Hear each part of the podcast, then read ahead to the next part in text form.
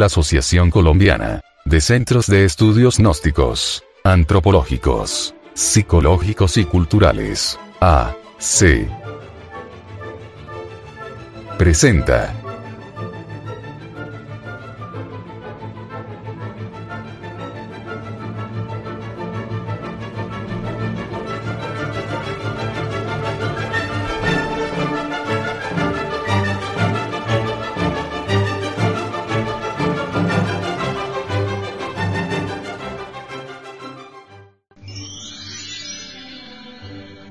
cuaderno de formación cultural gnóstica.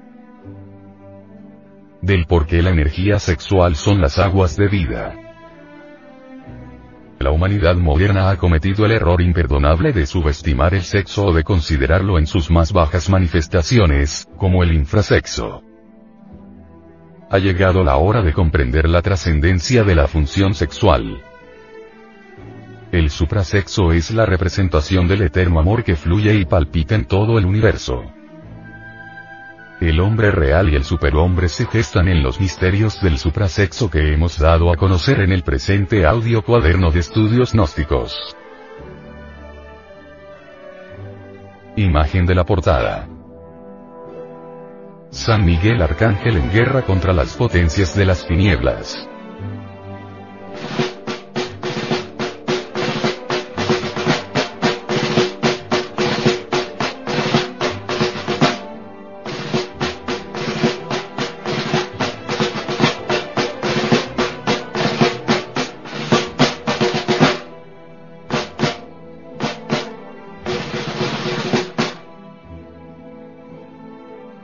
Gratuita. Asociación de Centros de Estudios Gnósticos, Antropológicos, Psicológicos y Culturales, de Colombia. A. C. Samael Aumeor. Director General. Estudios y Temática. Departamento de Sexología Gnóstica. Revisión y temática. Junta Directiva Nacional. Asesoría. Junta de Instructores Gnósticos. Editor. División del Comité de Educación Sexual Gnóstica, ESG. Audio Cuaderno. Una producción del Departamento de Artes Gráficas y Audiovisuales. Índice y contenido. 01. Presentación del audio cuaderno. Del por qué la energía sexual son las aguas de vida. 02. Portada. 03. Intronto. 04. Audio cuaderno de formación cultural gnóstica. Del por qué la energía sexual son las aguas de vida. Primera parte. 05. Segunda parte. 06. Tercera parte. 07. Cuarta parte. 08. Quinta parte. 09. Epílogo. 10.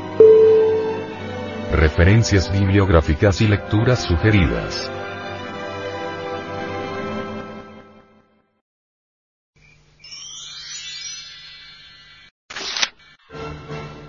Portada.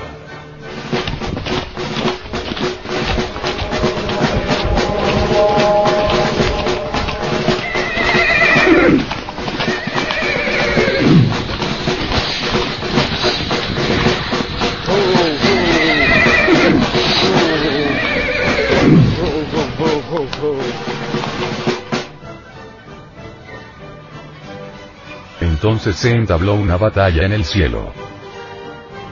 Miguel y sus ángeles combatieron con el dragón.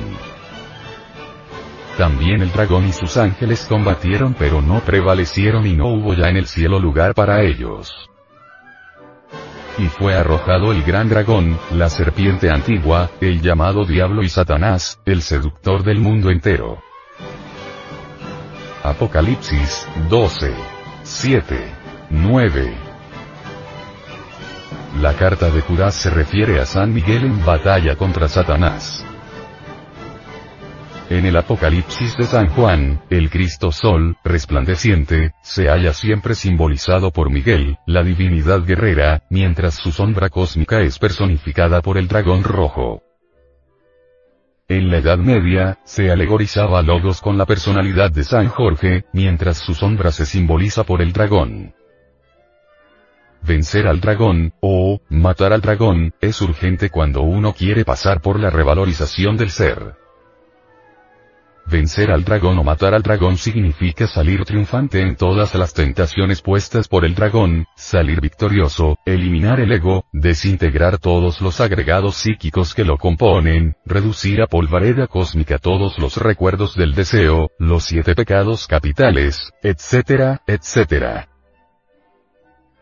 En el Museo Británico hay una representación del escamoso, por cierto, bastante interesante. También existe en el citado museo una pintura arcaica, antiquísima, donde aparece el árbol de la ciencia del bien y del mal, el manzano del Edén. Resulta interesante que cerca a ese árbol se ve en la pintura Adán y Eva, el hombre y la mujer, intentando atraer a las manzanas con el propósito de devorarlas. Tras el tronco de aquel árbol está el dragón serpiente, y en lo alto, en las nubes, aparecen algunos seres maldiciendo al árbol, viva representación de todo clero exoterista o profano, desconocedor de los misterios sexuales. No cabe duda que los dos seres humanos, hombre y mujer, están pues ante el árbol de la ciencia del bien y del mal. Obviamente, todos somos hijos del dragón, de Satán, del diablo, de las tinieblas. Y sus obras son las obras que hacemos. Odiamos, mentimos, adulteramos, robamos, envidiamos, codiciamos, etcétera, etcétera. Si alguien quiere hacerse hijo de Dios, debe vencer al dragón, al tentador, al escamoso. Entonces nos convertimos en hijos de Dios y encarnamos la sabiduría, la sagrada gnosis. Sin embargo, el gran Kabir Jesús no maldijo jamás a su dragón. En ninguno de los cuatro evangelios se ha dicho que Jesús hubiese extendido su diestra para maldecirlo. Cuando Jesús, el gran sacerdote gnóstico, fue tentado por Satán, solo exclamó, Satán, Satán, escrito está. Al Señor tu Dios no tentarás, y a Él solo obedecerás. Queda pues aclarado que Satán, Lucifer, Prometeo, debe obedecer a Dios. Su deber es tentar al iniciado. Absurdo sería que la sombra del Eterno tentara al Eterno, o en otras palabras, que el diablo tentara a Dios. Miguel peleó contra el dragón y sus ángeles rebeldes, como tenemos que hacerlo nosotros contra el Lucifer íntimo y los agregados psíquicos. Se trata de luchas interiores, secretas, terribles y muy dolorosas. Cada uno de nosotros debe convertirse, pues, en un Miguel, peleando incesantemente contra el dragón y sus huestes fatales.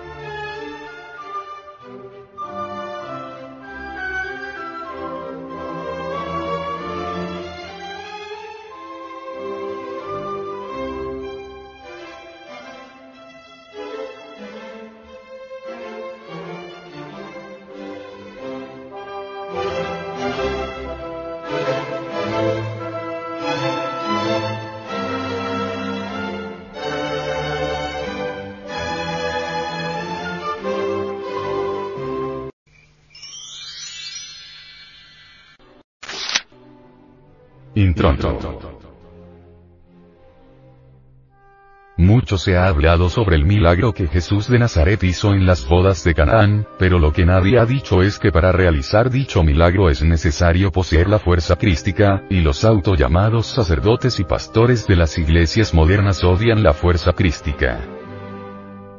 La fuerza crística es la fuerza sexual, es el enseninis, que los gnósticos cuidan con gran firmeza, porque saben que en ese vino de luz está la redención del hombre.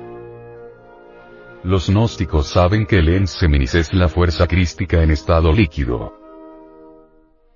Los gnósticos cuidan esa fuerza cristónica con la cual el divino rabí de Galilea hizo milagros y maravillas en la vieja y antigua Palestina. Pero los sacerdotes y pastores de las iglesias organizadas justificando la fornicación, o sea, la eyaculación seminal, dicen. La fuerza sexual por sí sola es realmente perjudicial porque embota las facultades mentales y agota las reservas de energía vital.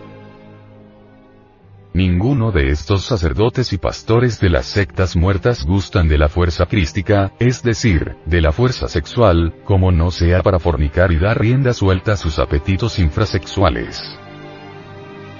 Quienes platican con estos señores podrán observar que tienen la apariencia de elegantes caballeros, muy decente y formidablemente intelectuales, pero cuando se les conversa sobre la fuerza crística, se declaran de inmediato totalmente enemigos de la fuerza crística.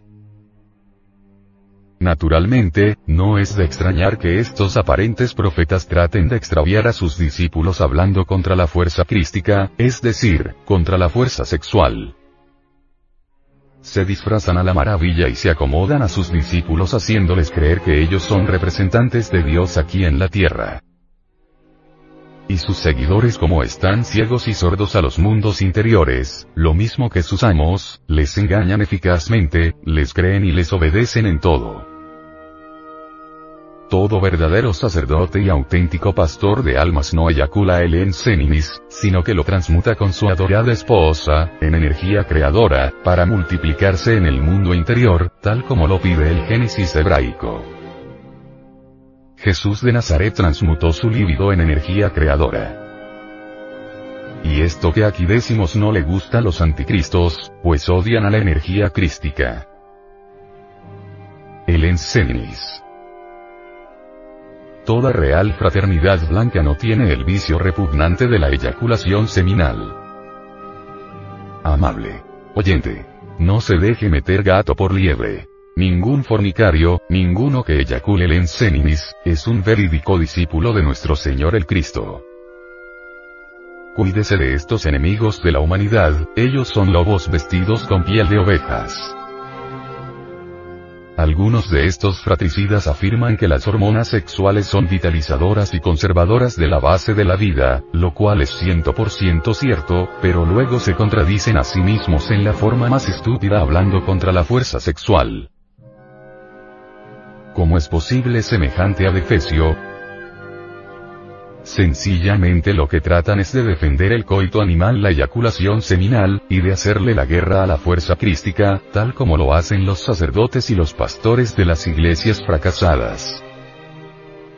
Ahora bien, si la fuerza sexual embotara los sentidos y agotara las reservas de energía vital, entonces los grandes santos y los grandes maestros de sabiduría de la fraternidad universal blanca que transmutan el enseminis en energía creadora, serían unos seres débiles y enclenques.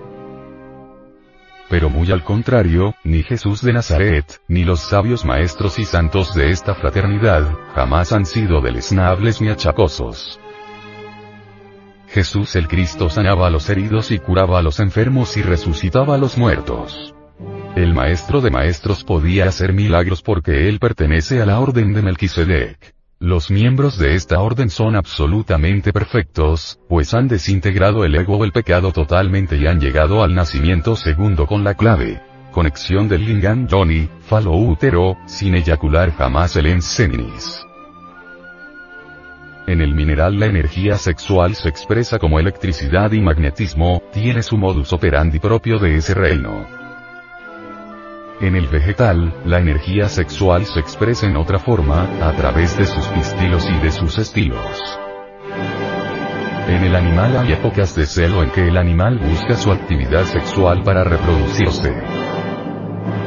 En el ser humano el acto sexual depende de su voluntad. Y en el hombre real, la sexualidad se expresa en forma creadora. Si el ser humano común y corriente quiere convertirse en hombre auténtico, tiene que establecer sus fuerzas sexuales de afuera hacia adentro, transmutándolas, de lo contrario es imposible llegar al nivel de hombre real. Pero a los sacerdotes y pastores de las iglesias actuales no le interesan las cosas divinas, ellos quieren dinero y más dinero.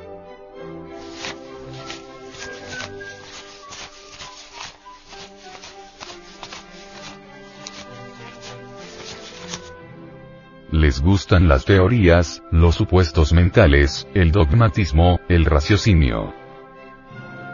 La fuerza sexual es la vida, es el poder de los poderes. Vemos un paralítico que no puede moverse, un anciano decrépito, muchas veces basta ponerlo en contacto con una mujer, e inmediatamente se llena de vida y desaparecen sus achaques. La Biblia nos enseña el camino de todas las conquistas con ese mandamiento que está escrito en las tablas de la ley que dice, no fornicar. Pero no quiere decir que debemos abandonar nuestros órganos sexuales, sino que debemos aprender a manejar nuestra energía sexual.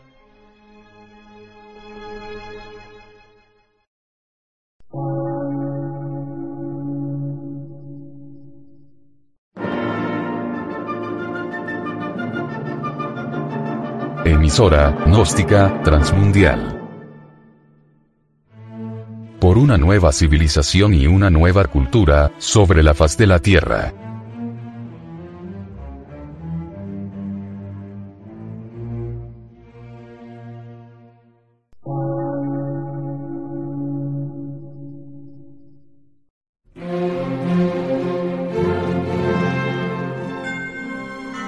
Medio de radiodifusión. Científico, artístico, místico y filosófico.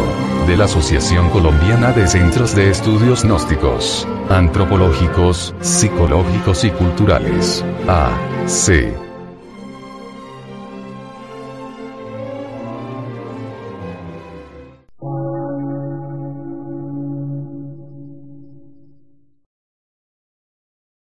Lectura en movimiento. Difusión sin fronteras.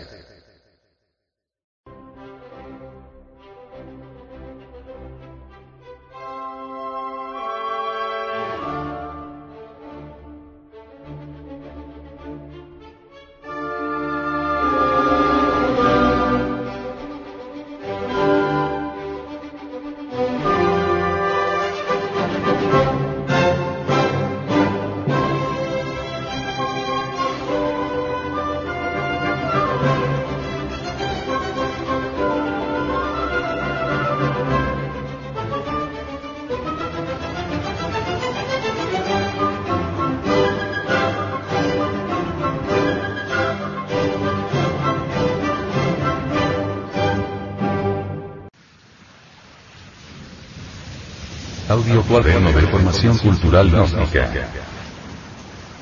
Del por qué la energía sexual son las aguas de vida.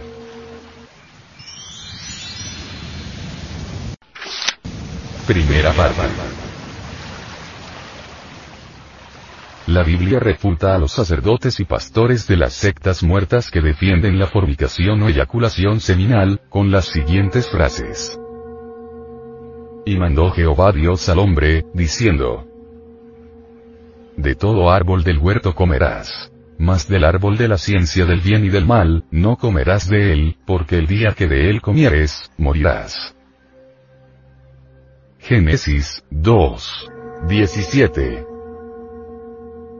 Es decir, el Señor Jehová se muestra en contra de la fornicación y los sacerdotes y pastores de las iglesias fracasadas están a favor de la fornicación, incluso, la defienden tanto, que han llegado a decirle a la pobre humanidad doliente que fornicación y adulterio son una misma transgresión de la ley divina, o que se puede fornicar solo con la esposa, etc. Precisamente si no hubiera sido por ese falso concepto que tienen de la sexualidad desde aquel remoto pasado, nunca hubiera el hombre salido de su estado paradisíaco. La fornicación o eyaculación seminal es la base fundamental del fracaso absoluto de esta humanidad. La astucia de estos sacerdotes y profetas y su deseo de hacer prosélitos para la muerte, no ha cesado desde el paraíso hasta nuestros días. El venerable maestro, Samael Aumweor, dice, en la serpiente, la que sanaba a los israelitas en el desierto, está la redención del hombre, pero hay que ponernos en guardia contra las astucias de la otra serpiente, la serpiente que tentó a Eva. No olvidemos que la serpiente es un símbolo de nuestros órganos sexuales. Y ella, el sexo, nos puede convertir en ángeles o en demonios. Hay que contemplar el árbol del paraíso, hay que percibir su fruta, hay que admirarla con éxtasis divino, pero no comerla, o sea, no fornicar, no al orgasmo, porque como dijo el Señor Jehová, si comieres de ese fruto morirás. Con la no eyaculación del ensemini se despierta el kundalini, que es la serpiente ascendente, la que curaba a los israelitas en el desierto. Con la eyaculación seminal se despierta su antípoda, la serpiente kundartiguador, que es la serpiente tentadora del Edén. Que es la serpiente siniestra que tiene a esta humanidad en estado hipnótico. Son dos sexualidades diferentes. Una que crea para la vida, la otra que crea para la muerte. El venerable maestro, Samael Aumeor nos dice que la sexualidad donde no se eyacula el enseminis es la sexualidad que practican los miembros de la fraternidad universal blanca, la otra, donde se eyacula la sustancia seminal, la realizan los miembros de la fraternidad tenebrosa. El no derramamiento del enseminis nos convierte en hombres reales, pero la fornicación o eyaculación seminal nos convierte en seres perdidos, candidatos seguros para el abismo y la muerte segunda. La secta de los nazarenos decían. Todos vosotros seréis dioses, si salís de Egipto y pasáis el mar rojo. Esta comunidad tenía como insignia sagrada un cáliz, en el cual tomaban el vino sagrado que llamaban las aguas de vida de Benjamín, y nunca faltaba sobre sus altares, el símbolo solemne de la serpiente en la cual percibían la redención del hombre. El venerable maestro, Samael Aumeor, nos informa que, la fuerza, el poder que acompañó a Moisés en el Éxodo, fue la serpiente sobre la vara, que luego se convirtió en la vara misma. Moisés en el desierto mostró a su pueblo la serpiente sobre la vara, y le dijo que el que aprovechara esa serpiente no sería dañado durante el trayecto. Todo el poder maravilloso de Moisés residía en su serpiente, es decir en el enseminis y en la castidad, científica. Sí, querido oyente, en nuestros órganos sexuales está la redención del hombre. Aprovechemos nuestra serpiente, la fuerza sexual. No olvidemos que nuestra redención está exclusivamente en el acto sexual. Acerquémonos a la mujer, pero no forniquemos. Acariciémosla dulcemente con un amor profundo, pero no forniquemos, ciñámonos a la fórmula. Inicio membri virilis sin vaginam feminae sin ejaculatio seninis, o sea, introducir el miembro viril en la vagina y retirarlo sin derramar el semen. Y así despertará nuestro kundalini, el fuego del amor consciente. Recuerda caro oyente que el amor es ley, pero amor consciente. Fino oyente cuando el deseo es transformado por la poderosa fuerza de la voluntad consciente en amor, entonces nuestro líquido seminal ya convertido en energía sexual ascenderá hacia el cerebro, por lo largo de la columna vertebral, por ciertos canales nerviosos llamados Ida y Pingala.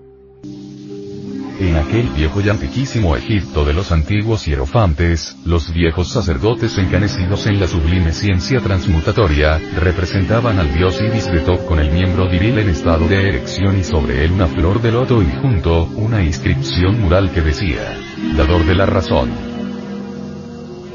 El venerable maestro, Samael Aumeor, enseña. En ese arcaico Egipto, los viejos sacerdotes de la serpiente esculpieron en bajo relieves y muros antiquísimos, la serpiente sagrada, símbolo viviente de los órganos sexuales. Ellos labraron en gigantescas piedras, símbolos fálicos milenarios. la sabiduría de la serpiente es el gran arcano del suprasexo. El despertar del cundartiguador, la serpiente tentadora del Edén, tal como lo enseñan algunas corrientes perversas del conocimiento pseudo-esotérico convierte al hombre en la bestia de siete cabezas del Apocalipsis. Pero los tiempos han cambiado. Mucho se ha descorrido al velo, y al venerable maestro. Samael Aumeor le ha tocado la misión de rasgar ese manto. A este gran ser le ha tocado mostrar el camino del matrimonio perfecto y de la sagrada familia. Dice el venerable maestro, Samael Aumeor. Realmente para despertar el kundalini se necesita de la mujer. Pero el iniciado solo puede realizar operaciones de magia sexual, con su esposa sacerdotisa, con su esposa y únicamente con su esposa. Ningún iniciado puede ser adúltero, y el que valiéndose de estos conocimientos, cometa atropellos y abuse de sus semejantes, cargará con un castigo horrible en esta y en futuras existencias. El que quiera practicar magia sexual, debe respetar y amar a su esposa, ella debe convertirse en su sacerdotisa, por medio de ella despertará su kundalini y ella con esta misma práctica con su esposo, despertará y desarrollará también su kundalini. Entrarán ambos en los misterios solares, en el santuario sagrado, en el santuario de oro. Y el venerable, maestro, Samael Aumeor, nos dice, Así se convertirá el alma en el alma de diamante del íntimo. La fuerza sexual es un arma terrible los científicos no han podido dar con el origen de la electricidad, es decir con su causa causorum, ¿por qué? Sencillamente porque ellos no conocen la fuerza sexual, ellos únicamente conocen los órganos sexuales, pero no la fuerza que vibra a través de ellos. La sexualidad no solamente está en nuestros órganos sexuales, sino en todo nuestro cuerpo y en todo el universo. En cada punto atómico del espacio. Ella es la causa de la electricidad.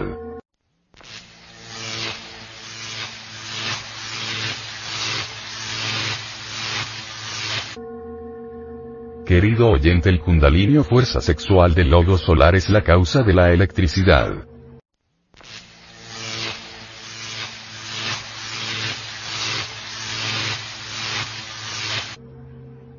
Esa fuerza es masculina y femenina a la vez. El polo masculino de la fuerza sexual del logo solar, es la causa de la electricidad, y el polo negativo de tal fuerza es la causa del magnetismo. Electricidad y magnetismo, son la causa del equilibrio universal. Los primitivos cristianos conocían muy bien que en el enseminis está Cristo, el Salvador de nuestro mundo interior.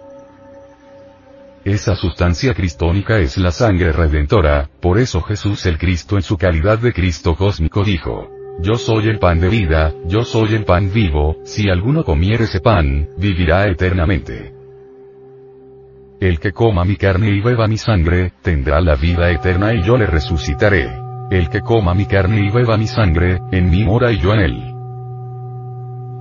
El venerable maestro, Samael Aumeor, nos ilustra diciéndonos, no hay que derramar ni una sola gota de semen, porque en el semen y en la médula se halla la redención del hombre. Al excitar el aparato sexual para conectarnos con nuestra esposa sacerdotisa, el semen aumenta y al retirarse sin derramarlo su energía sube hasta la cabeza, despierta la glándula pineal, se hace el hombre clarividente, y al fin, despierta el fuego del kundalini el cual rompe los siete sellos de las siete iglesias y une al hombre con su íntimo, con Dios. El fuego del kundalini es despertado por el íntimo y nadie sino él, rompe los siete sellos con la espada flamígera. El hombre suprasexual ruega a su íntimo durante la práctica de magia sexual, es un acto de magia que nos transforma, para que le despierte el kundalini. El hombre infrasexual durante el acto sexual negativo oculto fálico basado en la formicación, se concentra en la fuerza sexual, y por medio del erotismo pasional y la formicación, despierta el kundartiguador, serpiente tentadora, y se convierte en un horrible monstruo. sobre las enseñanzas relacionadas con lo que estamos estudiando, el venerable maestro Samael Aumeor, nos explica. En el Apocalipsis, nadie, sino únicamente el Cordero rompe los siete sellos del libro humano, que es nuestro organismo. Ese ángel es vuestro íntimo. El Apocalipsis pues, refuta a los infrasexuales en una forma absolutamente categórica. Veamos los versículos 1, 2 y 3 del capítulo 5 del Apocalipsis. Y vi en la mano derecha del que estaba sentado sobre el trono un libro escrito de dentro y de fuera, sellado con siete sellos. Este libro es el cuerpo humano y los siete sellos son los siete centros magnéticos del hombre, nos enseña el venerable maestro. Samael Aumeor. Prosigue el Apocalipsis. Y vi un fuerte ángel predicando en alta voz. ¿Quién es digno de abrir el libro y de desatar sus sellos? Y ninguno podía, ni en el cielo ni en la tierra, ni debajo de la tierra, ni encima de la tierra, abrir el libro ni mirarlo. El venerable maestro, Samael Aumeor, desglosa estos versículos de la siguiente manera. Aquí el Apocalipsis nos dice que los siete sellos, solo deben ser abiertos por el Cordero, o sea, por el íntimo. El Kundalini es la espada del íntimo. Dice el Apocalipsis en su versículo 17 del capítulo 7, lo siguiente. Porque el Cordero que está en medio del trono los pastoreará y los guiará a fuentes vivas de aguas, y Dios limpiará toda lágrima de los ojos de ellos. El venerable maestro, Samael Aumeor, comenta. El Cordero es el íntimo. Y solo el Cordero, querido oyente, debe romper los siete sellos del Apocalipsis, solo nuestro ángel interior debe manejar la espada del Kundalini. Solo la sangre divina de nuestro Señor Jesucristo debe despertarnos el fuego del Kundalini. Y continúa el Apocalipsis. Después de estas cosas miré, y he aquí una gran compañía, la cual ninguno podía contar, de todas gentes y linajes y pueblos y lenguas, que estaban delante del trono, y en la presencia del Cordero, vestidos de ropas blancas y palmas en sus manos. Y aclamaban en alta voz diciendo, Saluda a nuestro Dios, que está sentado sobre el trono, y al Cordero. Versículos 9 y 10, capítulo 7 del Apocalipsis.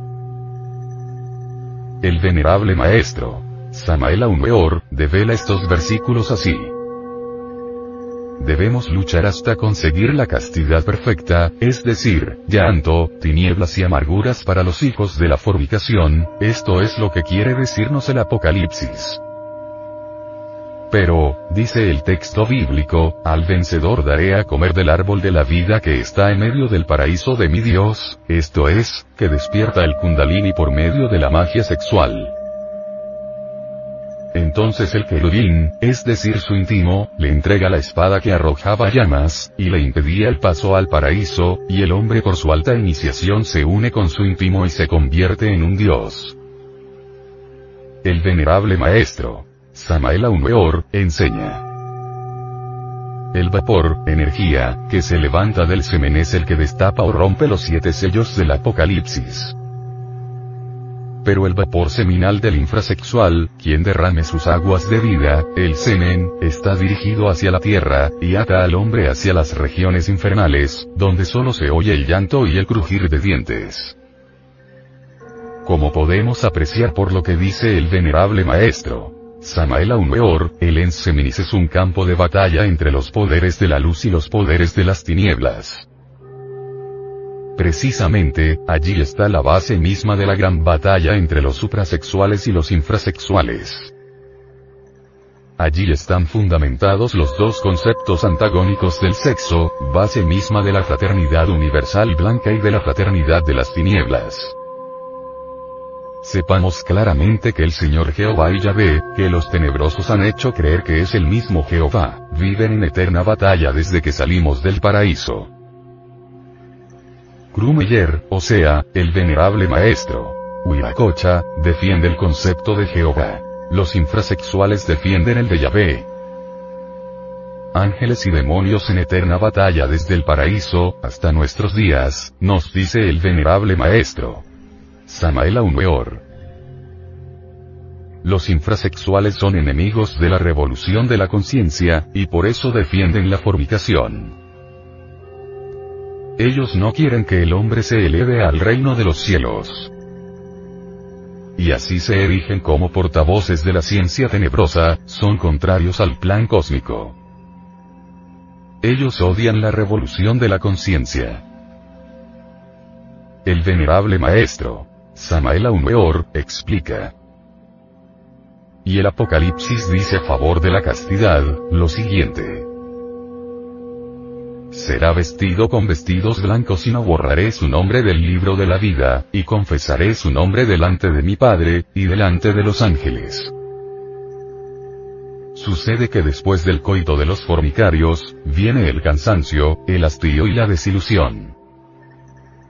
Pero en los hogares de los iniciados gnósticos, no hay fornicación, y por lo tanto allí no hay cansancio, ni hastío, ni desilusión.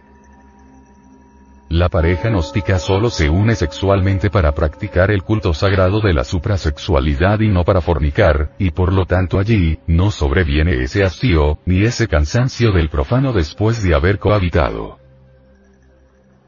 El venerable maestro, Samael Aumeor, dice, cuando una pareja se encuentra unida en el acto sexual, los clarividentes podemos observar una luz muy brillante que rodea a la pareja, y es que las fuerzas más poderosas del universo, vienen en ese instante a servir de medio para la creación de un nuevo ser. Pero cuando la pareja se deja llevar de la pasión carnal, entonces esa luz se retira, y penetran en su lugar fuerzas tenebrosas de color sanguinolento, que traen las riñas a los hogares, miseria, llanto y desesperación. Pero si la pareja retiene esa luz por medio de la magia sexual practicando la no perdida de las aguas de vida, entonces el hogar se purifica y se llena de felicidad y de alegría, viene la abundancia y ni el hambre ni la desgracia penetran jamás allí. Durante el acto de la magia sexual, la pareja se magnetiza totalmente y se cargan de poder y dicha. La pareja se magnetiza totalmente por medio de la magia sexual y todos los negocios se les realizan triunfalmente, y reina en esos hogares la comodidad, la abundancia, la alegría, la música y el beso eterno de sus almas. En verdad, cuando un hombre y una mujer se unen, algo se crea por medio de la unión de magia sexual, el hombre y la mujer despiertan el sagrado fuego y se convierten en mutantes positivos. Si un anciano puede dar vida a un nuevo ser, ¿por qué no se da vida a sí mismo? El venerable maestro, Samael Aumeor, dice, el iniciado gnóstico no envejece porque él se da vida a sí mismo por medio de la magia sexual. Él sabe aprovechar su semen, porque sabe que en su semen está la raíz misma de su existencia. Por el semen nacimos y con el semen podemos estar rejuveneciendo diariamente. La castidad científica es el camino. Por medio de la castidad científica de la magia sexual, transmutamos nuestras secreciones sexuales en luz y fuego. Vuelvo a hacer hincapié sobre la gravedad del adulterio. Ningún matrimonio gnóstico puede ser adúltero. Y la magia sexual solo se debe practicar con la esposa sacerdotisa. Y el que abuse de estos conocimientos se echará un horrible karma encima. El hombre no puede estar casado sino con una sola mujer. Así lo enseña la Santa Iglesia Gnóstica. Sé de algunos formicarios pasionales que en Colombia se han valido de estos conocimientos para abusar de señoritas y de señoras ingenuas, las cuales han resultado después en estado de embarazo. Los que así actúan recibirán su respectivo castigo, algún día caerá la espada de la justicia sobre sus cabezas. El venerable maestro, Huiracocha, dice sobre el acto amoroso sexual. En vez del coito, que llega al orgasmo, deben prodigarse reflexivamente dulces caricias, frases amorosas y delicados tácteos, manteniendo constantemente apartada la mente de la sexualidad animal, sosteniendo la más pura espiritualidad como si el acto fuera una verdadera ceremonia religiosa.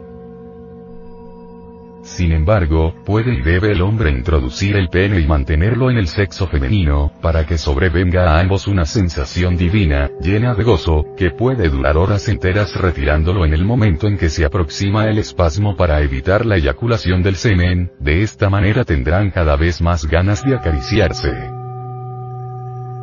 Esto se puede repetir tantas veces cuantas se quiera sin jamás sobrevenir el cansancio, pues todo lo contrario, es la clave mágica para ser diariamente rejuvenecido, manteniendo el cuerpo sano y prolongando la vida ya que es una fuente de salud, con esta constante magnetización. Sabemos, que en el magnetismo ordinario, el magnetizador comunica fluidos al sujeto y si el primero tiene esas fuerzas desarrolladas, puede sanar el segundo. La transmisión del fluido magnético se hace de ordinario por las manos o por los ojos, pero es necesario decir, que no hay un conductor más poderoso, mil veces más poderoso, mil veces superior a los demás, que el miembro viril y la vulva, como órganos de recepción. Si muchas personas practican eso, a su alrededor se esparce fuerza y éxito para todos los que se pongan en contacto comercial o social con ellos. Pero en el acto de magnetización divina, sublime, a que nos referimos, ambos, hombre y mujer se magnetizan recíprocamente, siendo el uno para el otro como un instrumento de música que al ser pulsado, lanza o arranca sonidos prodigiosos de misteriosas y dulces armonías. Las cuerdas de ese instrumento están esparcidas por todo el cuerpo y son los labios y los dedos los principales pulsadores de él, a condición de que presida ese acto la pureza más absoluta, que es la que nos hace magos en ese instante supremo. Llegó la hora de enseñarle a la humanidad el sendero del matrimonio perfecto. Y hay que tener valor para luchar por la regeneración humana. Y en lugar de tratar de remendar un velo ya roto, es mejor tener el valor de luchar francamente por la regeneración sexual de la humanidad. Esta Asociación de Centros de Estudios Gnósticos, enseña públicamente la ciencia de la regeneración sexual y previene a la humanidad contra la astucia de los formicarios.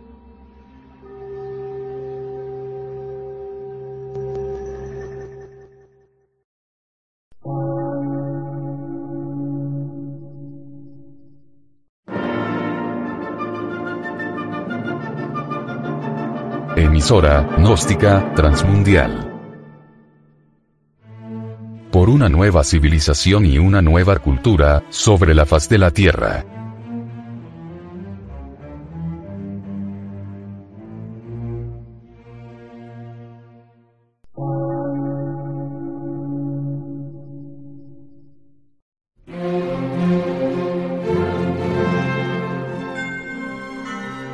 De radiodifusión científico, artístico, místico y filosófico. De la Asociación Colombiana de Centros de Estudios Gnósticos, Antropológicos, Psicológicos y Culturales. A. C.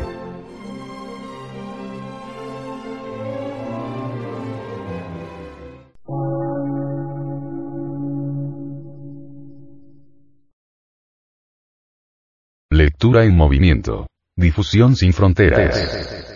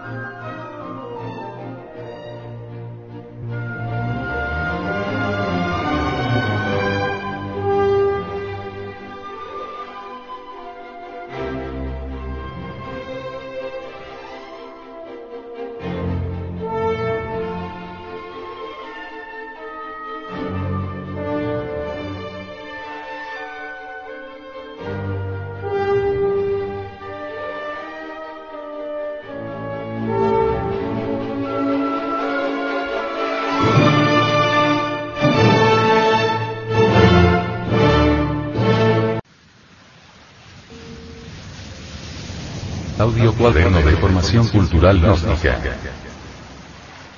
Del por qué la energía sexual son las aguas de vida. Segunda parte. En muchos textos de los primeros santos de la Iglesia gnóstica, el fuego del Espíritu Santo es la llama de Lored. Y manifiestan que Foat, el fuego, vive en nuestros testículos, y en la mujer, en sus ovarios, y que solo es cuestión de ponerlo en actividad por medio de la suprasexualidad para convertirnos en hombres auténticos y mujeres verdaderas. En Devas, en seres divinos e inefables el fuego de la castidad, del que se hablara tanto en la Edad Media y que los curas católicos han confundido, deliberadamente, con la abstención sexual, es el fuego del Espíritu Santo, el fuego de Pentecostés, el fuego del Kundalini en la India esotérica. Y en el mito griego, es el fuego que Prometeo robó al cielo. Es la misma llama sagrada del templo que las vestales encienden. Es la llama de triple incandescencia, es el carro de fuego en el cual Eliseo subió al cielo. Los alquimistas medievales nos hablaron del vitriolo. En esto encontramos una de las claves trascendentes del alquimista gnóstico. Esta palabra significa, visitan interior en terre rectificatum invenias occultum lapidum. Visita el interior de nuestra tierra, que rectificando encontrarás la piedra oculta. La piedra oculta es el sexo. Aquí está la clave de la redención humana. El quid de esta cuestión está en el vidrio líquido flexible maleable. Este vidrio es el enseninis, o sea, la entidad del semen. Tenemos que trabajar con esta clave en nuestro propio laboratorio orgánico con el fin de aumentar y rectificar nuestro vidrio líquido con la finalidad de acrecentar con valentía la piedra filosofal, que es la fuerza de Nous, el logos inmortal, la kundalini o culebra solar, que en el fondo de nuestra arca duerme con silente inquietud. La mujer es la vestal del templo, y la vestal enciende el fuego sagrado de triple incandescencia. El famoso elixir de larga vida, del cual se ha hablado y del que se ha creído que es una quimera, es oro potable filosofal que se encuentra en el Enseninis, en nuestras aguas de vida, con el cual hay que trabajar transmutándolo en energía diariamente. El secreto está en conectarse sexualmente con la esposa y ella con su esposo y retirarse antes de derramar las secreciones sexuales. Antes que apareciera la iglesia fracasada, en el mundo cristiano se sabía muy bien, que Cristo, el divino redentor del mundo, vino a abrir el sendero de la iniciación públicamente para la humanidad entera. Todo el vía crucis del divino rabí de Galilea es el camino de la iniciación que el discípulo debe recorrer hasta el Golgota, donde el alma se une con el íntimo y se inmortaliza, alcanzando la inefable salvación del alma. Esto nos recuerda las enseñanzas bíblicas que dicen, ¿De qué sirve que el hombre tenga todo si pierde el alma? El venerable maestro, Samael Aumeor, enseña. Un sopor de siglos impenetrables pesa sobre los augustos y sagrados misterios. El verbo hecho carne yace en el fondo de nuestra arca sagrada aguardando el instante supremo de nuestra resurrección. La doctrina santa del Salvador del mundo brilla con el fiat luminoso y espermático del primer instante, y la barra de Aarón permanece aguardando el paso de la culebra. La Santa Iglesia Gnóstica es la celosa guardadora de la Pistis Sofía, donde se halla escrita toda la enseñanza del divino Rabí de Galilea, y en el fondo de las edades brilla resplandeciente el antiquísimo y doloroso camino por donde han transitado todos los maestros de la humanidad.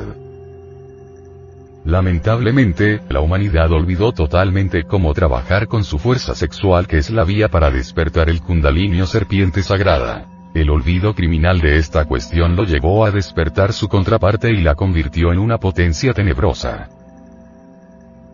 En la India hay escuelas de yoga negra, que instruyen a sus discípulos en esa ciencia tenebrosa. Todos los profundos estudios de ocultismo los podemos reducir a una síntesis. La serpiente. Derramando el semen nos convertimos en criaturas tenebrosas, y no derramándolo nos convertimos en hombres reales. Si la serpiente o foat sexual sube, somos hombres en el sentido exacto de la palabra, y si la serpiente o fuego sexual baja, se forma una criatura monstruosa en nosotros y nos volvemos seres completamente fracasados. El venerable maestro, Samael Aumeor, aclara. El kundalini es el bastón de los patriarcas, la vara de Aarón, el báculo de Brahma y el cetro de los dioses. Practicando suprasexualidad el varón con su esposa, y la esposa con su varón, despiertan el kundalini. Y ese fuego sagrado del amor asciende por el conducto de un canal llamado Susumna, que se encuentra en la columna vertebral. Al no desperdiciar nuestra fuerza crística, se forma una malla protectora alrededor del cuerpo etérico o vital, hoy día descubierto y estudiado por los rusos, y en esta forma queda este cuerpo protegido de las corrientes externas. El cuerpo físico también se hace más fino y fuerte y hasta el rostro se transforma y embellece. Los matrimonios de la Arcadia eran matrimonios gnósticos. El hombre solo efectuaba el conubio sexual bajo órdenes de los Elohim, y como un sacrificio en el altar del matrimonio para brindar cuerpos a las almas que necesitaban reencarnarse. Se desconocía por completo la fornicación y no existía el dolor en el parto. El venerable maestro, Samael Aumeor, nos comenta que, todos los magos negros, infrasexuales, establecieron en nuestra tierra sus templos, logias, aulas, cultos etc. Y se entregaron a desarrollar sus planes, de acuerdo con las órdenes supremas de Yahvé, no confundir con nuestro Señor Jehová como deliberadamente lo hace la iglesia fracasada. Ellos fueron los responsables de la ruina de nuestra presente evolución humana, pues es una terrible realidad que la evolución humana fracasó. La práctica de la suprasexualidad y la purificación incesante de nuestra alma, nos llevan a las cumbres de la alta iniciación. El venerable maestro, Samael Aumeor, dice, No deseéis poderes. No significa que los gnósticos tomemos una actitud pasiva al estilo de los teosofistas, sino que debemos prepararnos practicando magia sexual y expulsando todas las escorias, aniquilando el pecado o el yo psicológico. El gnóstico transmuta sus secreciones sexuales y aguarda pacientemente ser digno de recibir los poderes ocultos que como flores del alma, brotan cuando ya nos hemos purificado. El gnóstico no desea poderes. Se prepara para recibirlos. La preparación del gnóstico es purificarse y practicar diariamente la magia sexual. Yo vine al mundo a cumplir una gran misión de carácter mundial. Todos los hombres occidentales han leído la Biblia y saben que el quinto jinete del Apocalipsis vendrá, el jinete del que nos habla el capítulo 19 del Apocalipsis, pero vine y no me han conocido, antes por el contrario los líderes espiritualistas se lanzaron furiosos contra mí y es que el mundo no quiere tratos con los profetas de la luz. La humanidad ha matado siempre a los profetas, la humanidad no gusta de los iluminados, la humanidad solo gusta de los imbéciles, de ahí que la condición indispensable que se necesita para ganar aplausos es ser imbécil. La humanidad crucificó a Cristo y dejó libre a Barrabás. A los campeones de boxeo les mueven los aplausos porque saben dar puñetazos. Esa es la humanidad. Cuando circuló nuestra obra El matrimonio perfecto, tal como ya lo habíamos previsto, surgieron innumerables críticos que nos calificaron de pornográficos por haber hablado con un lenguaje sencillo al alcance de toda comprensión y por haber dado la clave de la magia sexual, nosotros, sin embargo, sabemos que para el puro todo es puro y para el impuro todo es impuro. Esos tales, dechados de sabiduría, místicos enfermizos, a través de sus elucubraciones morbosas que se creen supertrascendidos, nos calificaron de materialistas. Tales sujetos, ignoran totalmente que nada puede existir, ni a un Dios, sin el auxilio de la materia algunos viejos decrépitos y desgastados por el coito pasional y beatas sexuales insatisfechas, arrojaron horrorizados el libro, calificándolo de escandaloso y pornográfico.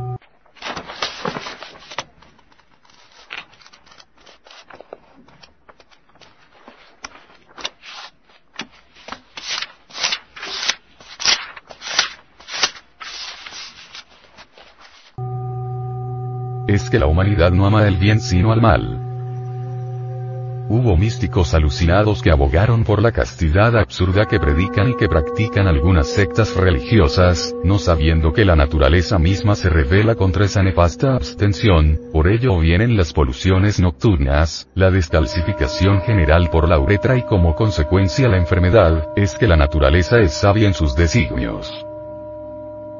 Los hombres se hicieron para las mujeres y las mujeres se hicieron para los hombres. Lo que tenemos es que aprender a gozar de la mujer sin perjudicarnos, para ello, la magia sexual. Durante los trances amorosos, el gnóstico refrena el acto sexual y entonces el semen se transmuta en energía atómica y sube por ciertos canales espermáticos a la cabeza y el hombre se convierte en un dios. Es muy bien sabido que esto no lo entienden, no lo pueden entender, ni se lo explican los pseudo apóstoles de la medicina moderna, simplemente porque ellos no conocen la anatomía de los siete cuerpos del hombre, ni la química oculta, ni la ultrabiología de los organismos interiores del hombre. Todas estas cuestiones las conoce hasta la saciedad del mundo oriental. Esto es la base fundamental de la vida hormonal y de las glándulas endocrinas. Los hindúes llaman a los canales espermáticos por donde sube internamente la energía sexual a la cabeza, canales de ida y pingala. Estos son los cordones nerviosos que se relacionan con el vago y el simpático, y se enroscan, como ya lo hemos dicho, en la columna espinal en la forma simbólica con que lo representa el caduceo de Mercurio. Sobre esta materia, el venerable maestro, Samael Aumeor, explica.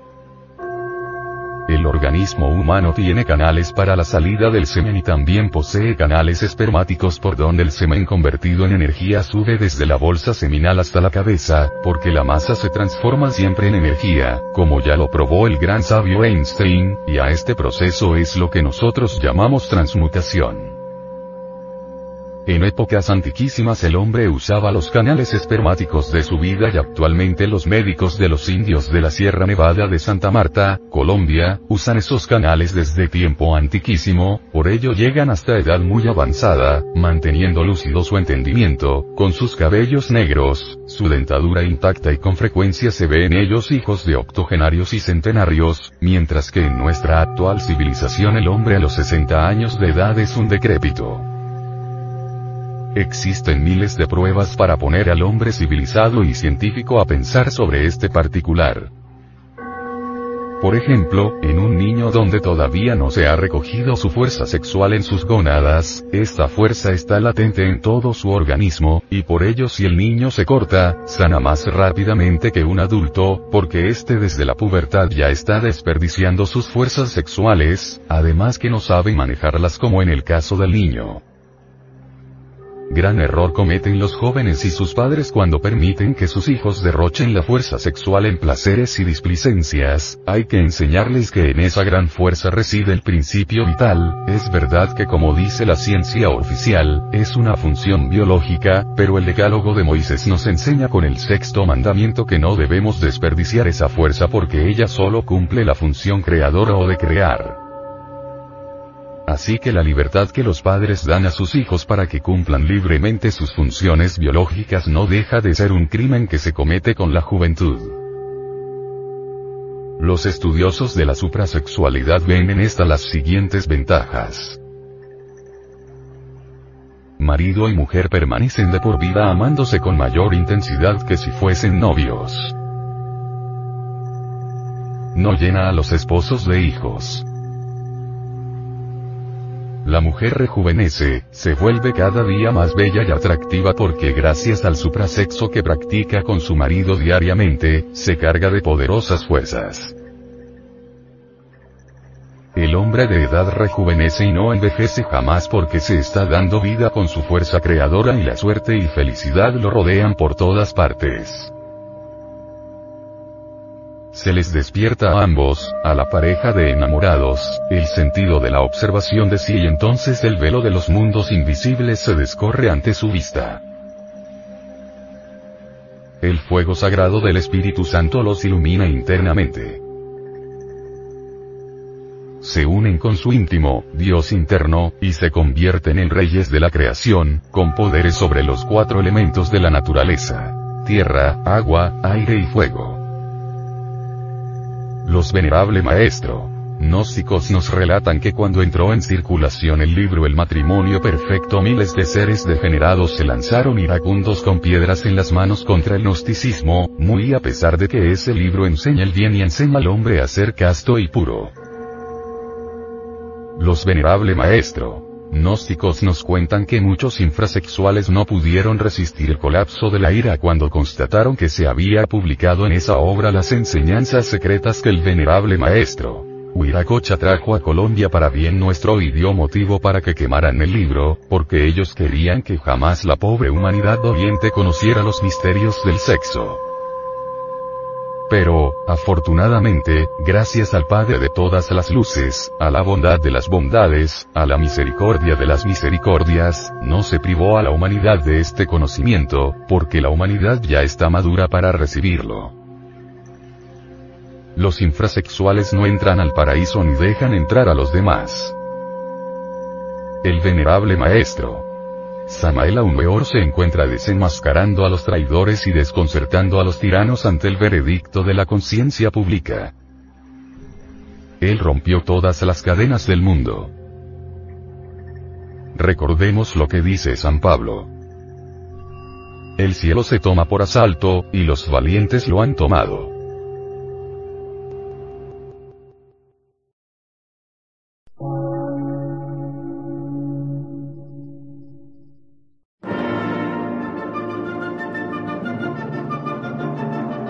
Emisora, gnóstica, transmundial.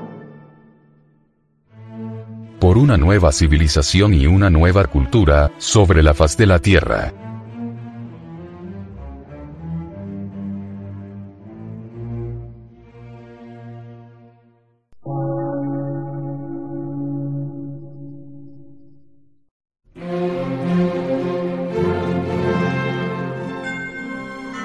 Medio de radiodifusión científico, artístico, místico y filosófico, de la Asociación Colombiana de Centros de Estudios Gnósticos, Antropológicos, Psicológicos y Culturales. A. C.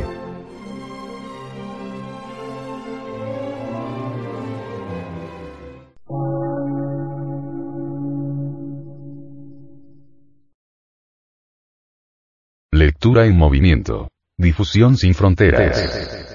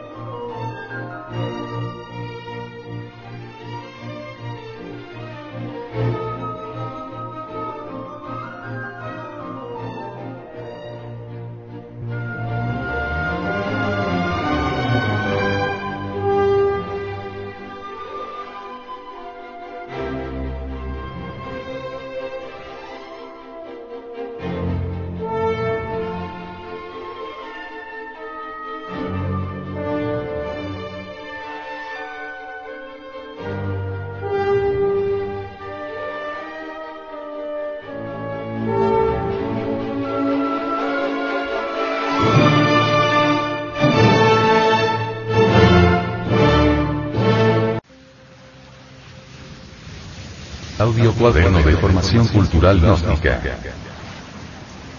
Del por qué la energía sexual son las aguas de vida. Tercera parte. Hasta el momento, la humanidad ha conocido las más repugnantes modalidades del sexo, pero con la sexología trascendental que ha entregado el venerable maestro. Samael Aumeor, está conociendo la divinidad del sexo. La gente actual se horroriza del sexo porque lo degradaron e hicieron mal uso de él, pero quienes conocen los misterios sexuales lo bendicen porque han aprendido a honrar el sexo y han comprobado que la divinidad actúa a través de él. Hay dos clases de actos sexuales.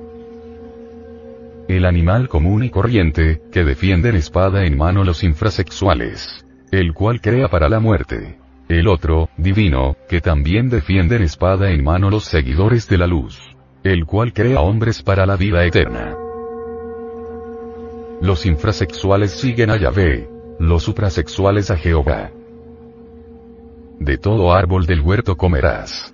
Mas del árbol de la ciencia del bien y del mal no comerás de él, porque el día que de él comiereis, morirás. Este es el plan divino. El otro dijo. Si comiereis de él seréis como dioses. Esta es la desobediencia de la ley que sigue con entusiasmo la humanidad. A nosotros nos censuran con aspereza por hablar claramente de las fuerzas sexuales y precisamente los que se horrorizan son los formicarios, o sea, los que defienden a capa y espada la eyaculación seminal.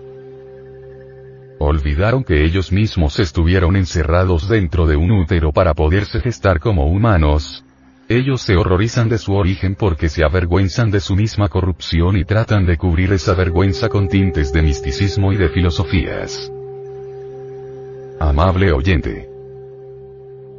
De lo aparentemente inmundo salen hombres, plantas, bestias y dioses. El perfume de las rosas sale del fango de la tierra.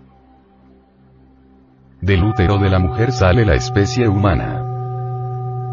Y dentro de la suprasexualidad se gestan los maestros de sabiduría.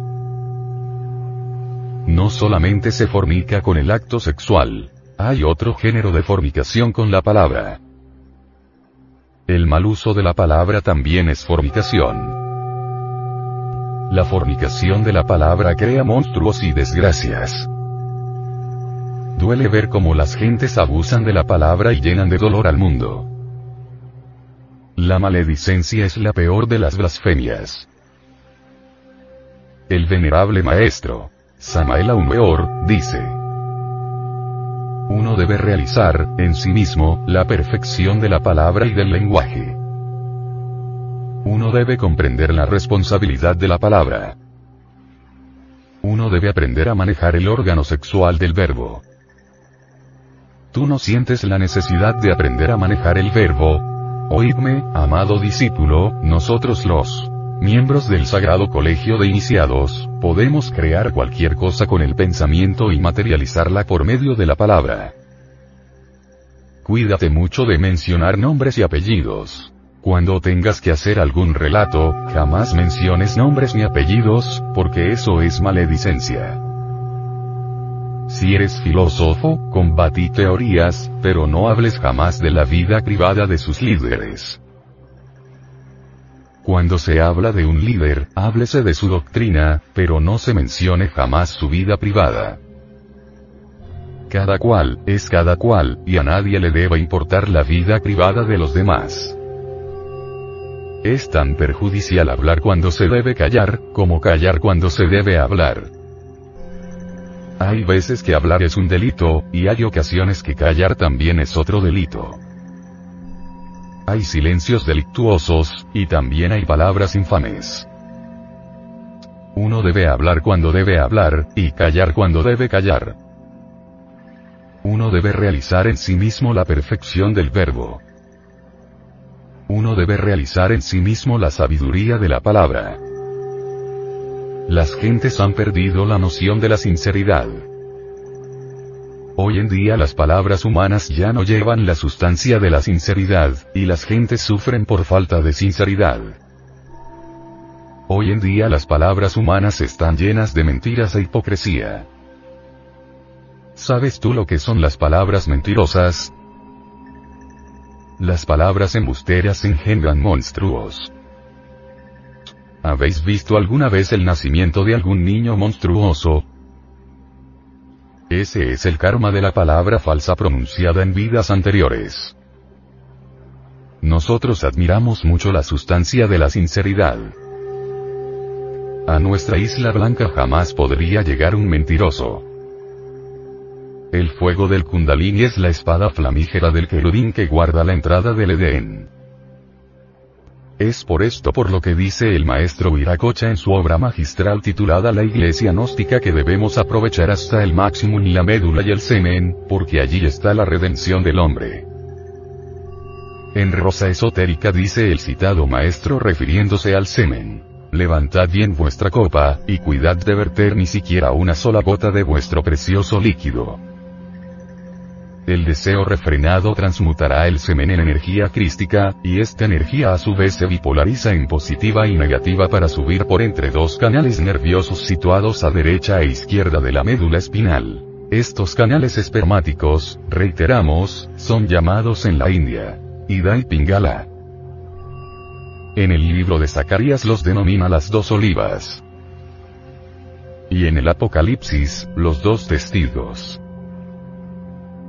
El canal de la derecha es positivo y por allí ascienden los átomos solares. El canal de la izquierda es lunar, y por allí suben los átomos lunares. Este par de cordones nerviosos, Ida y Pingala, surgen de un centro sacro llamado Triveni. Esa energía es el vino de luz, ese vino de luz nos convierte en budas vivientes. Los dos canales de Ida y Pingala resuenan con la nota musical del gong chino, o sea el fa musical. El gnosticismo dice. La médula espinal con sus dos cordones nerviosos, es el cordón brahmánico. La médula espinal es el bastón de Brahma, la vara de Aarón, el bastón de los patriarcas, la vara de Moisés, el cetro de los reyes divinos, y la caña de bambú de siete nudos de los yogis de la India. El venerable maestro, Samael Aumeor, dice. En el milagro que Cristo hizo en la boda de Canaán, está el secreto para despertar el kundalini. La transmutación del agua en vino, se realiza en bodas durante el trance de la magia sexual, con el esfuerzo refrenado, el agua, semen, se transmutará en el vino de luz del alquimista. El ascenso del kundalini está regulado por los fuegos del corazón.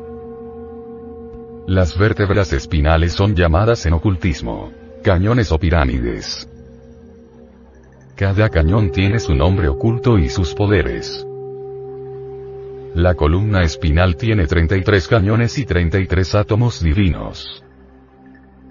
El ascenso del kundalini se realiza cañón por cañón, grado por grado. Cada cañón cuesta terribles pruebas en el plano físico y en el plano astral. Este es el camino de la amargura y del martirio indecible. Del hilo de la médula parten los ramos nerviosos que comunican a los chakras con la médula.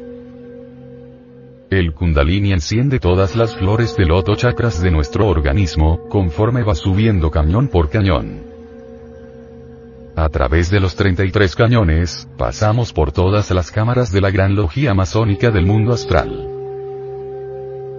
Las cámaras externas son los misterios menores, y las cámaras internas son los misterios mayores.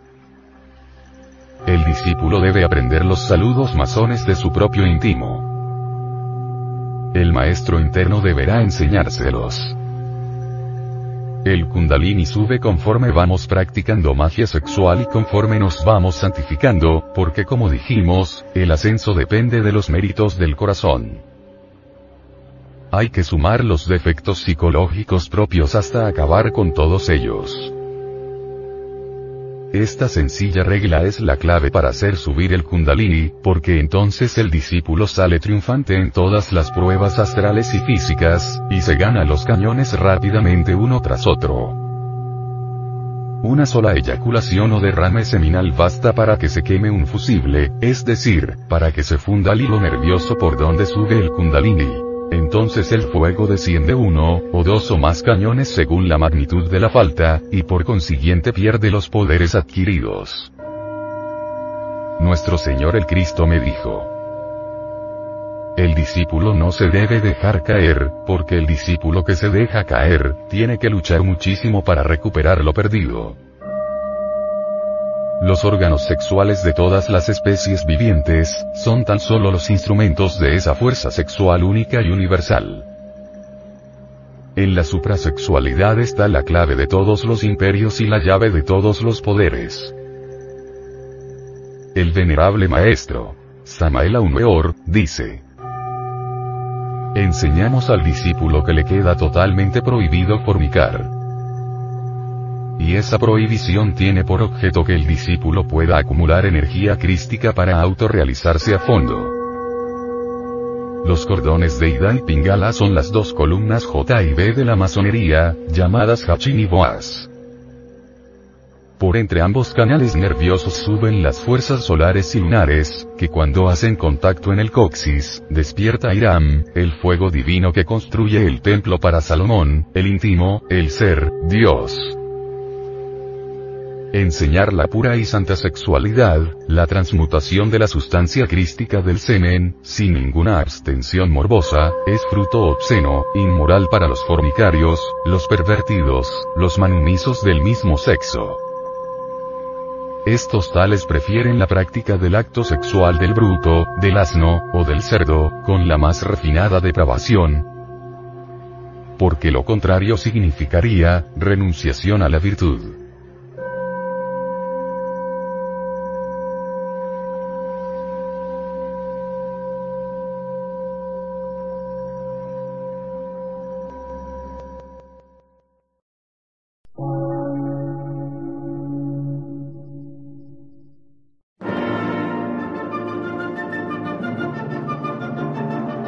Emisora, gnóstica, transmundial. Por una nueva civilización y una nueva cultura, sobre la faz de la Tierra.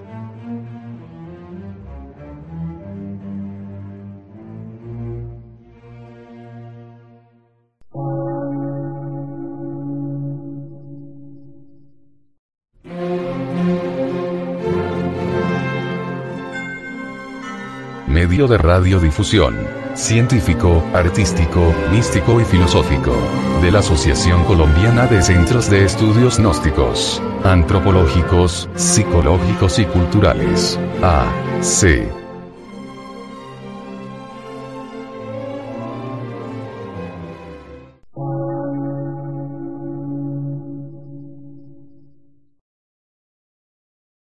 Lectura en movimiento. Difusión sin fronteras.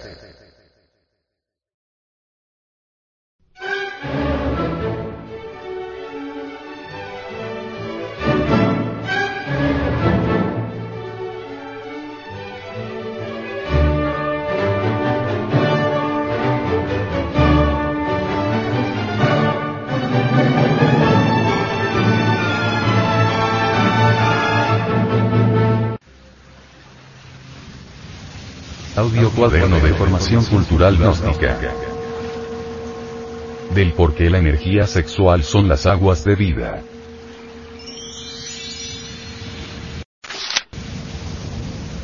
Cuarta parte.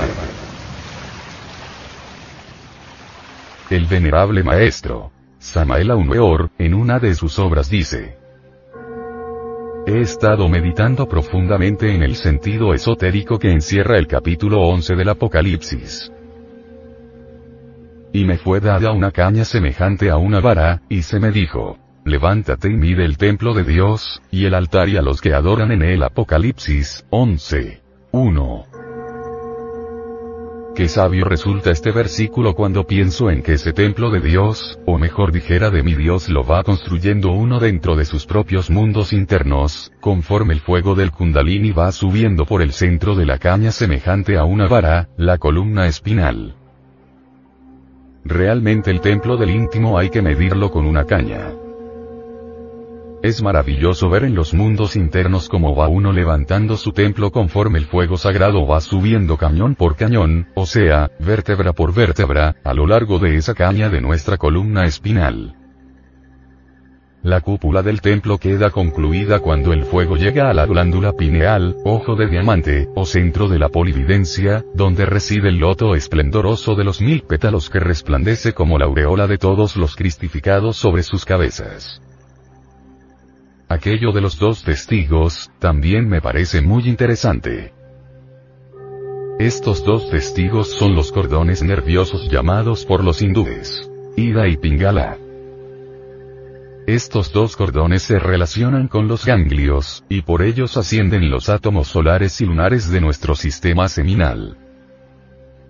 estas son las dos olivas y los dos candeleros que están delante del Dios de la tierra. Y si alguno les quisiera dañar, sale fuego de la boca de ellos, y devora a sus enemigos. Y si alguno les quisiera hacer daño es necesario que él sea así muerto. Estos tienen potestad de cerrar el cielo, que no lluevan los días de su profecía, y tienen poder sobre las aguas para convertirlas en sangre y para herir la tierra con toda plaga cuantas veces quisieren. Apocalipsis 11. 4, 6. Sobre esta cita bíblica, el venerable maestro, Samael Aumeor, comenta.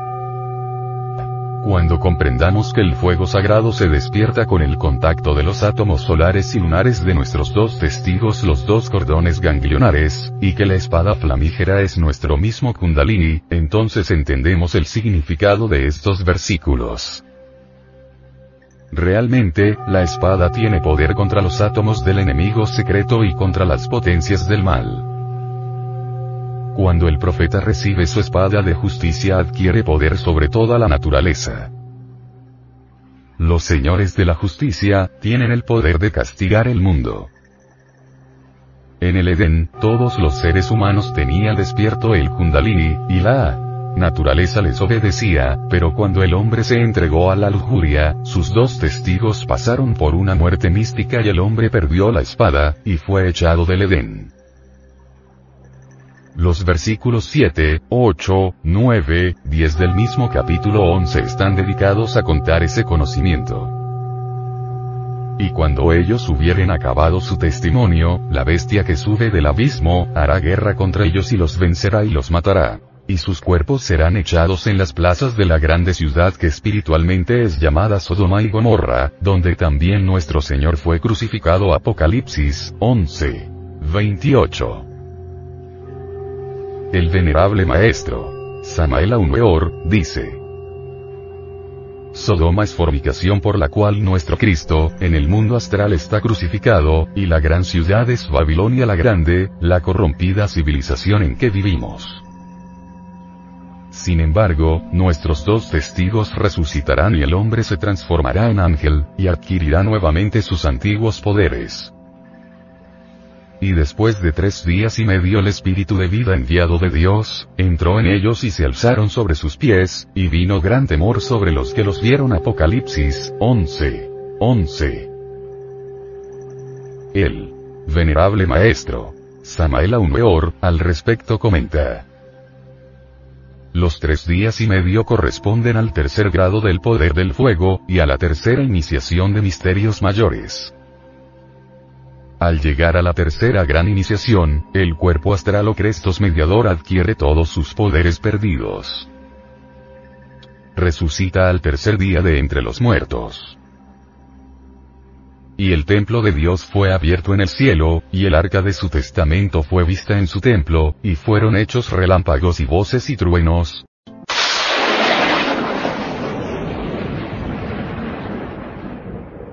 y terremotos y grande granizo Apocalipsis 11. 19. El venerable maestro, Samael Aumeor, dice. Estas han sido hoy mis meditaciones, y pienso así. Qué necios son los hombres. Si ellos supieran lo que pierden cuando van a fornicar, en lugar de ir riendo, irían llorando.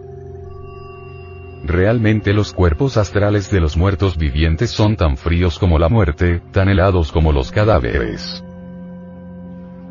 Muertos vivientes son todos aquellos que aún no se han fusionado con el íntimo. Los maestros somos llamas de fuego ardiente, y nuestros cuerpos astrales son ígneos. Yo creía que las alas de los ángeles era asunto puramente pictórico, pero ya mi concepto cambió ante los hechos reales del mundo astral. Ciertamente, cuando el fuego sagrado del cuerpo astral ha llegado a las vértebras o cañones del cuerpo astral relacionadas con los chakras pulmonares, el iniciado recibe las alas ígneas. Y realmente recibe un par de alas pequeñas que lo caracterizan como un ángel. Entonces se le dan enseñanzas especiales al adecto relacionadas con el funcionamiento y movimiento del cuerpo astral. El poder de las alas ígneas es muy interesante. Es una belleza el cuerpo astral de un cristificado. La herida de su costado es honda y profunda, y sus estigmas de pies, manos, sitios de la flagelación, y corona de espinas, le dan al cuerpo astral esa divina belleza del mártir del Golgota. El fuego del Kundalini tiene que subir a través de 33 cañones relacionados con las 33 cámaras sagradas del mundo astral. En cada cámara se vive una fiesta. Estas son las fiestas de los templos, y las fiestas de los dioses. El fuego sagrado sube practicando magia sexual, y viviendo una vida santa. A través de esfuerzos supremos de magia sexual, vamos atravesando triunfantes cada una de las 33 cámaras de la gran logía masónica del plano astral.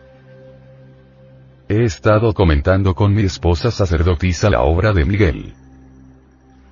Realmente detrás de esta gigantesca misión que se me ha encomendado, cual es meter en el Avicii a millones de almas perversas, está Miguel, el gran príncipe de los hijos de la luz, y los grandes logos planetarios. Miguel dirige, y yo ejecuto las órdenes que recibo directamente de mi padre Samael. Ciertamente, hay dos clases de maestros, los que dirigen y los que dominan. En el pasado, Miguel combatió personalmente contra los demonios, ahora dirige como un gran arquitecto la obra que yo, Samael aún peor estoy realizando. A través del tiempo se elevó Miguel de dominador a dirigente. Daniel el profeta de Dios ya había profetizado esto en los siguientes versículos bíblicos. Y en aquel tiempo se levantará Miguel, el gran príncipe que está por los hijos de tu pueblo. Y será tiempo de angustia cual nunca fue después que hubo gente hasta entonces. Mas en aquel tiempo será libertado tu pueblo. Todos los que se hallaren escritos en el libro. Daniel 12. 11. Ese pueblo libertado es el pueblo de la luz, la humanidad buena, que está escrita en el libro de la vida. Y luego, hablando Daniel de la selección del personal, y de la dice lo siguiente. Y muchos de los que duermen en el polvo de la tierra serán despertados, unos para la vida eterna, y otros para vergüenza y confusión perpetua. Daniel 12. 2. Todo el capítulo 12 de Daniel se refiere a esto mismo.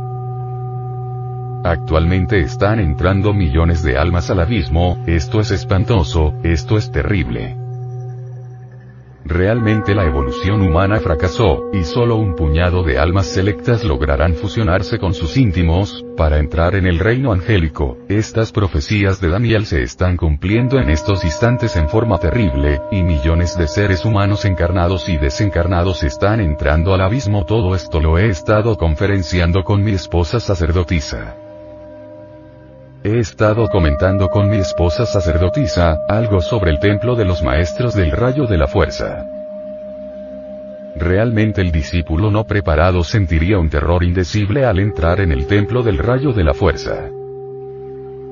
Todos los maestros del rayo de la fuerza asistimos a ese templo, en cuerpo astral. Allí solo reina el terror de la fuerza y el imperio del amor.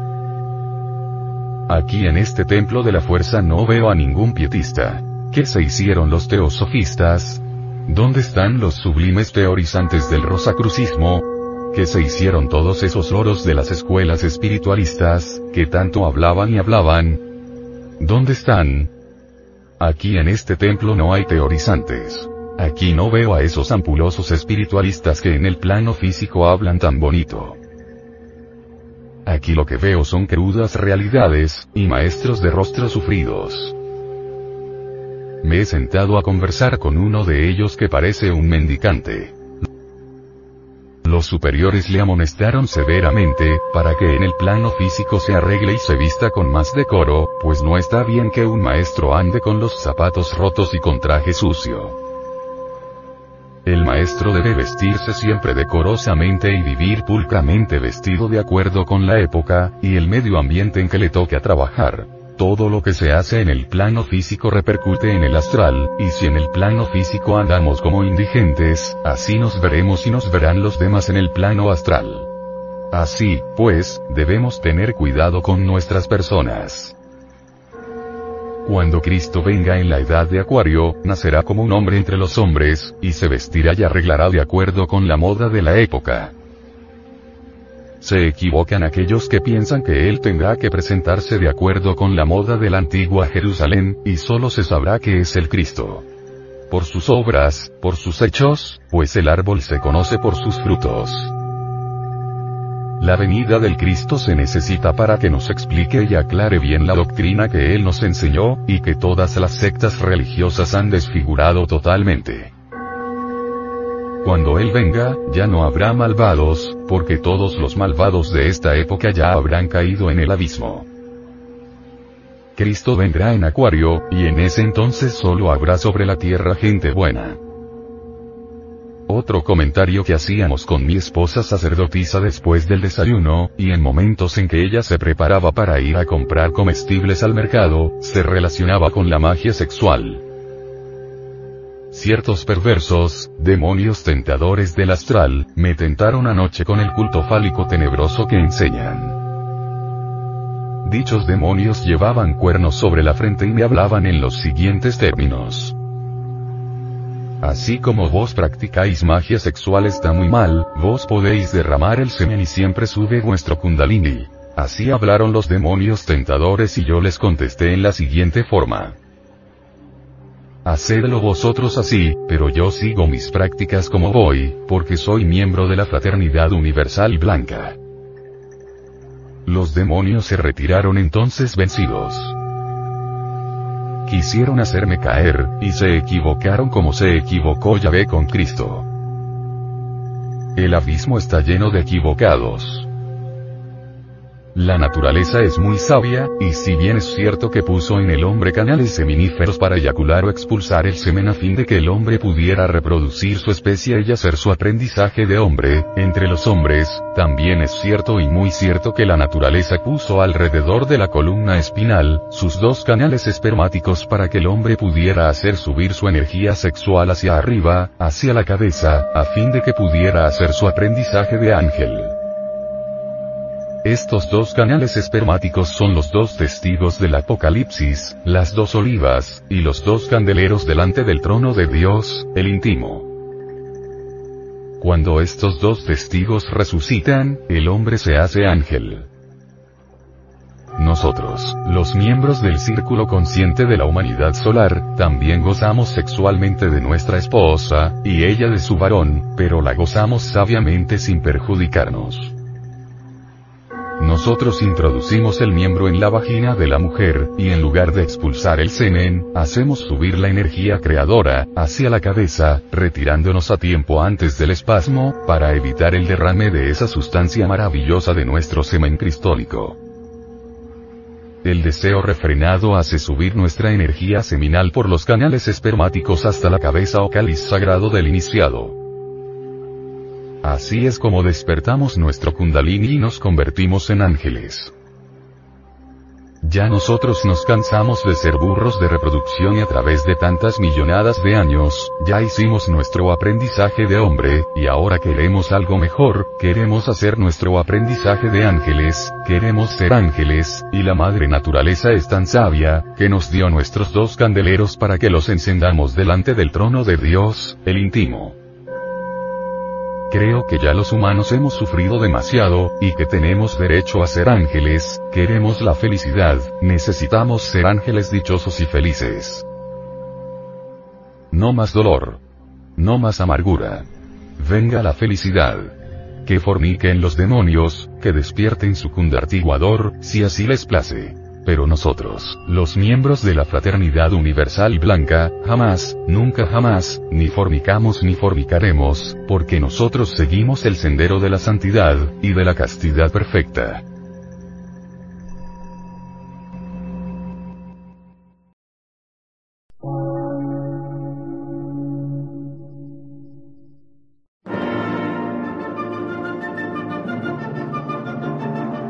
Emisora, gnóstica, transmundial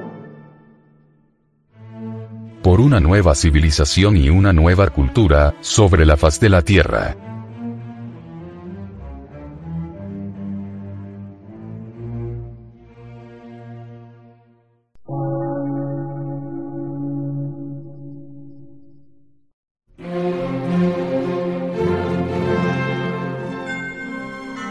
medio de radiodifusión, científico, artístico, místico y filosófico, de la Asociación Colombiana de Centros de Estudios Gnósticos, Antropológicos, Psicológicos y Culturales. A. C.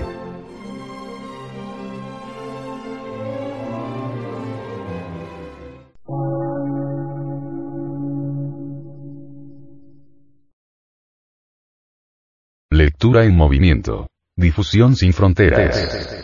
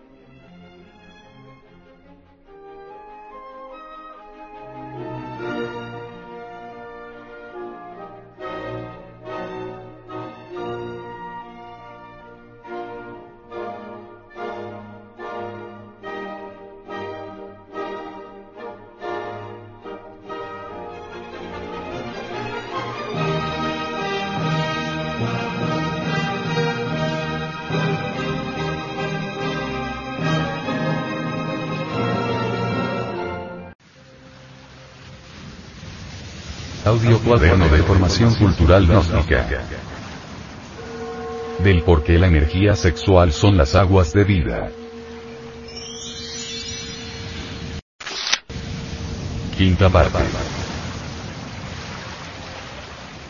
La voluptuosidad sexual es indescriptible, es el abraxas de los gnósticos, es el fuego de la vida, es Nus, el poder grandioso que nos despierta el kundalini y nos convierte en hombres, en el sentido exacto de la palabra. Es aquel goce solemne de la conexión sexual. El goce de Nus es el hálito de Dios, y por ello nunca puede ser un crimen. El goce sexual de Nus es un goce legítimo del hombre y de la mujer pero hay que aprender a brindar a Nus sin perjudicarnos. Nuestra divisa es telema. Esta palabra es el nombre mántrico de la voluntad. Si vais a donde la mujer no olvidéis el látigo, exclama Federico Nietzsche. Ese látigo es el látigo de la voluntad. Ese es el látigo que nos permite dominar la bestia y gozar de Nus sin perjudicarnos. Todo el secreto reside en conectarse sexualmente la pareja de enamorados en matrimonio gnóstico, y retirarse sin derramar el enseninis. Esto es el secreto solemne de Nus. Así pues, fuerza de voluntad para gozar del sexo y del amor sin derramar la sustancia endocrina sexual, eso es todo. Nuestra divisa es telema. Voluntad. El venerable maestro, Samael Aumeor, dice, yo estoy convencido de que las teorías no hacen sino romperle los poderes ocultos al hombre. En la práctica lo he podido comprobar. A muchos les he estado enseñando la práctica del desdoblamiento astral, y aquellos que no habían falseado su mente con tantas teorías, pudieron fácilmente aprender a entrar y salir de su cuerpo físico a voluntad, pero a los loros espiritualistas aquello les ha parecido dificilísimo, porque ellos han falseado sus mentes con las necedades del intelecto. Ellos han roto sus cuerpos mentales y han perdido todos sus poderes. Yo he visto que el intelectualismo vampiriza, succiona y absorbe todas las fuerzas anímicas del ser, y así es como me explico que los loros espiritualistas no tengan fuerzas suficientes como para salir conscientemente en cuerpo astral. Es realmente lamentable el estado de esos seres, yo les he estado hablando, pero no me entienden. Tienen la mente tan petrificada entre el cerebro, que cuando un adepto verdadero les habla, sencillamente lo califican de fantástico e iluso, pues la mente de un adepto escapa a ese crudo materialismo a que ellos están tan sometidos, y como no pueden entenderlo resuelven más bien criticarlo y hasta ridiculizarlo. Ese es el estado de comprensión de esos pobres loros espiritualistas. Las escuelas espiritualistas son totalmente intelectuales. Dentro de esas escuelas, la mente humana resuelve divorciarse del íntimo para encerrarse dentro de las teorías. Por ello afirmo. En estos tiempos todas las escuelas espiritualistas son negras. Negro es todo lo que se divorcie del íntimo. En el remoto pasado existieron en el mundo físico auténticas escuelas de misterios, pero hoy esas escuelas de instrucción interna hay que buscarlas dentro de nuestro universo interior. Las actuales escuelas espiritualistas del mundo físico son todas, absolutamente todas, antros negros. Sin embargo, los loros del espiritualismo cubren sus debilidades con aquella afirmación ya tan parroquiana de que ellos necesitan de esas escuelas disque para aprender las primeras letras. ¡Qué necios! Han pasado 20 siglos desde que el Cristo vino a la tierra y todavía no han aprendido las primeras letras. Estos necios están creyendo que pueden burlarse impunemente de la santa doctrina del Nazareno. Estos necios están creyendo que aprendiendo teorías es como se van a liberar. No quieren darse cuenta esos estultos, de aquella máxima del Cristo que dice así. Buscad primero el reino de Dios y su justicia, que todo lo demás se os dará por añadidura. ¿Cuál de esos necios ha cumplido siquiera el primer mandamiento de la ley de Dios? Amar a Dios sobre todas las cosas, y al prójimo como a ti mismo? ¿Cuál de esos eunucos del entendimiento es capaz de besar el látigo del verdugo? ¿Cuál de ellos cumple el sexto mandamiento de la ley de Dios, que dice, no fornicar? Mentecatos. ¿Cuál de vosotros ha llegado a la perfecta castidad, ¿Estáis creyendo vosotros que podéis reemplazar la ley de Dios con las teorías y las cuotas de vuestras tenebrosas escuelas?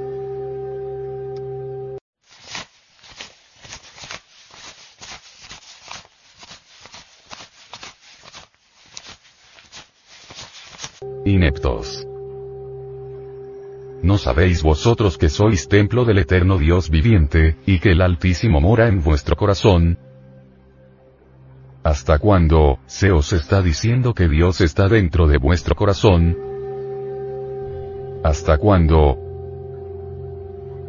Se os enseñó el Padre nuestro precisamente para que aprendierais a conversar con vuestro Dios interior y, sin embargo, andáis buscando subterfugios dentro de las escuelas.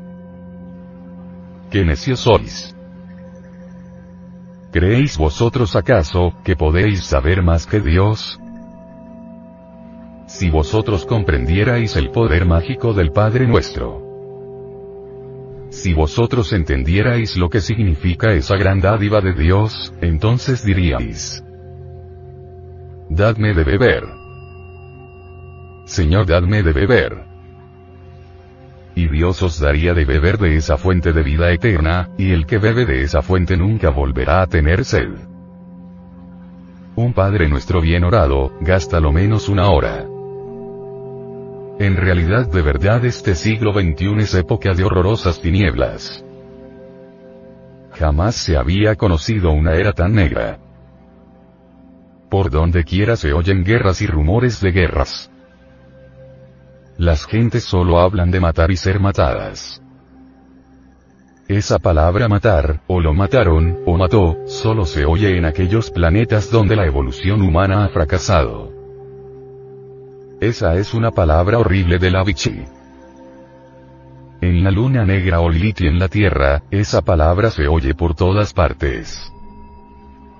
Hoy en nuestra tierra no hay lugar donde uno no escuche esa repugnante palabra.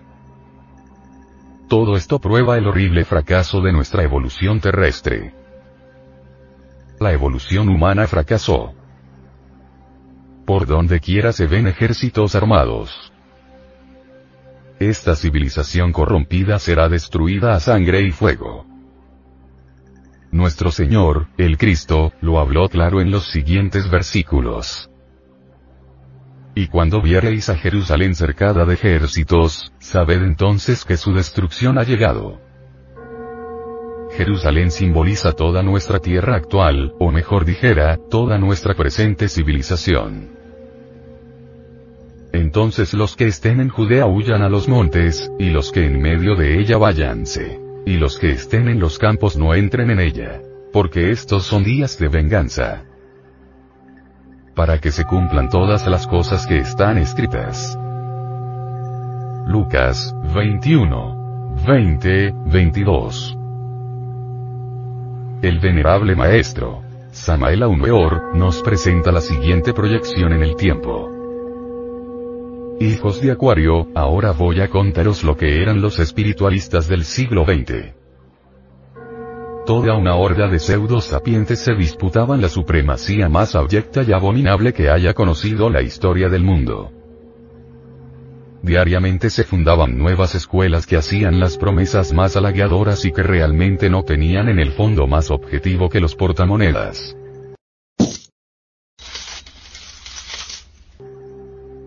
Rojistas, teosofistas, rosacrucistas, espiritistas, cherencistas, tentistas de capirote, y roscas similares en cada país, y sus más infinitas variedades de aromas y matices, se trababan en una lucha terrible por la supremacía, dentro de la más enconada competencia que nunca jamás antes se había conocido entre la mercadería de almas. Por donde quiera aparecían constantemente innumerables impostores fingidos maestros y hasta avataras. Todos ellos asumían las voces pietistas más variadas, y pronunciaban las más elocuentes conferencias que centenares de mentecatos aplaudían llenos de loco frenesí. Esos eran los espiritualistas del siglo XX. ¿Qué estudiaban? Teorías. ¿Qué leían? Teorías. ¿Qué sabían? Teorías. Todos ellos estaban llenos de fornicaciones, adulterios, y cuando yo, Samael Aumeor, los invitaba a la castidad y les enseñaba la poderosa sabiduría de la culebra sagrada, entonces llenos de miedo me contestaban que la castidad científica era un imposible, y así ni entraban ellos al Edén, ni dejaban entrar a los demás. Esos eran los espiritualistas del siglo XX. Todos ellos rechazaban los mensajes de los mundos superiores, y solo se aplicaban a aquellas escuelas que les permitiesen fornicar. Esas gentes ni veían ni oían, ni entendían el lenguaje de la luz, y solo sabían discutir teorías y más teorías. Esos eran los espiritualistas del siglo XX. Cuando yo, Samael Aumeor, comprendí el orgullo y vanidad de aquellas gentes, le di la espalda a esas camarillas de santurrones, y me fui con los hijos del pueblo. Me fui con los humildes, con los sencillos, con los pobres parias de la vida, con los hijos del pueblo. Ese pueblo torturado, ese pueblo abatido y humillado diariamente por los malvados, y lleno de euforía, exclamé. Señor. Señor. Señor. He aquí tu pueblo, tan sencillo y tan sabio como el signo de Acuario, tan grande como las pirámides de Egipto, tan fogoso y tan heroico como las gestas revolucionarias de los hijos del fuego. Ahora sí podemos exclamar desde las cumbres del Calvario. De Ojubanti. Hemos hecho una raza de dioses. Hemos hecho una raza de héroes, una nueva progenie de ángeles. Guerreros, a la batalla. Millones de libros se habían escrito en el mundo y en materia de filosofía del fuego, algunos centenares. Ayer tarde estuve hojeando los signos del Agni Yoga. Da dolor leer obras tan vagas que a nadie sirven. Los signos del Agni Yoga, encierra la sabiduría del fuego. Pero, qué vaguedades. Yo no sé por qué esos autores esconden tanto la verdad del sexo. Qué crueldad con la pobre humanidad doliente, qué falta de caridad. Las vaguedades del libro titulado Mundo Ardiente, no le sirven a nadie. A mí me gusta hablar las cosas claras. Al pan, pan. Y al vino, vino. La redención del hombre reside exclusivamente en el acto sexual. Reside en la siguiente clave. Introducir el pene en la vagina de la mujer y retirarlo sin derramar una sola gota del precioso líquido.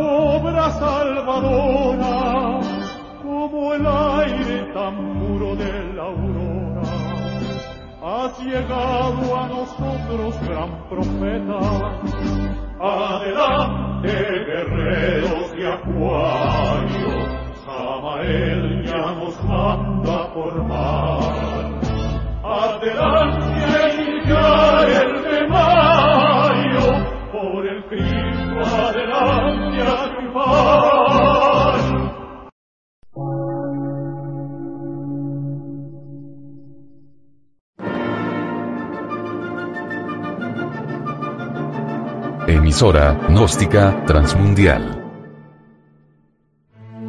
Por una nueva civilización y una nueva cultura, sobre la faz de la Tierra.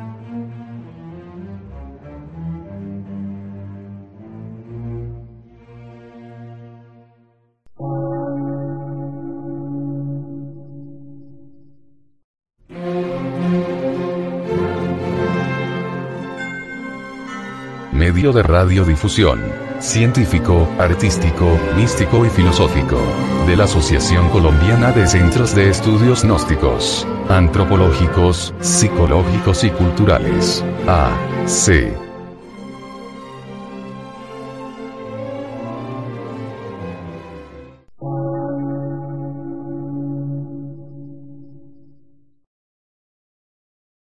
Lectura en movimiento.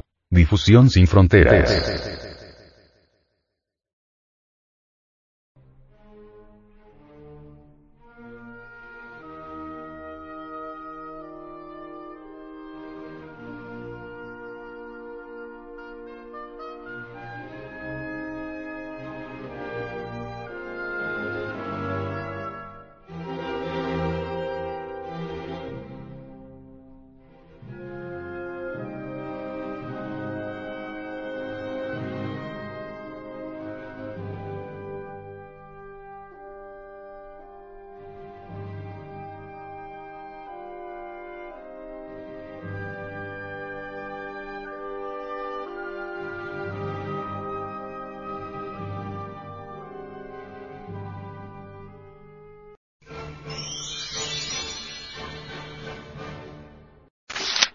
Epílogo. Jamás en la vida ningún iniciado se había atrevido a descorrer el velo terrible del Santum Santorum ante la vista del profano, como la ha hecho el venerable maestro. Samael Aumeor. Pero ha llegado la hora más grave de la historia, y no hay tiempo que perder, y el hombre tendrá ya que decidirse por ser águila o reptil, ángel o demonio. El venerable maestro, Samael Aumeor es tan solo un instrumento de la fraternidad universal blanca. Es esa venerable fraternidad quien le ha inspirado en este trabajo, y estamos seguros que si alguien estudia sus obras, y lo hace carne y sangre en sí mismo, llegará a la unión con el íntimo, se hará rey y sacerdote del universo, según la orden de Melquisedec. No basta leer sus obras, hay necesidad de estudiarlas y meditarlas profundamente, hay necesidad de hacerlas carne y sangre de nuestra vida, hay necesidad de practicar estrictamente y al pie de la letra todas sus enseñanzas. Las obras escritas por el venerable maestro, Samael Aumeor será para ciertos pseudo-espiritualistas, dechados de pureza y sabiduría, algo inmoral, algo si se quiere, perverso.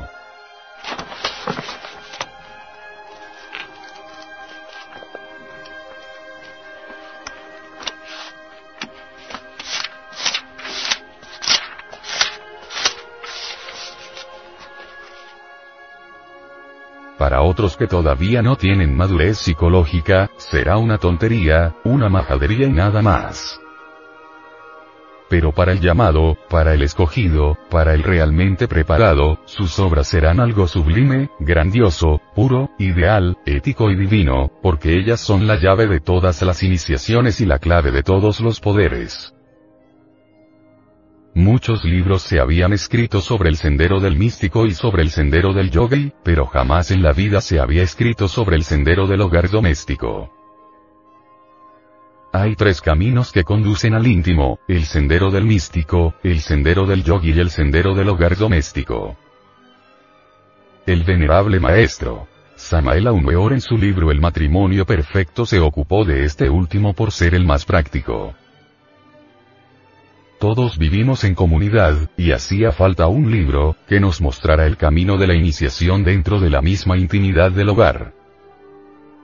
Muchos discípulos deseaban aislarse del mundo para entregarse a las prácticas de la yoga, según los estudios de la teosofía oriental.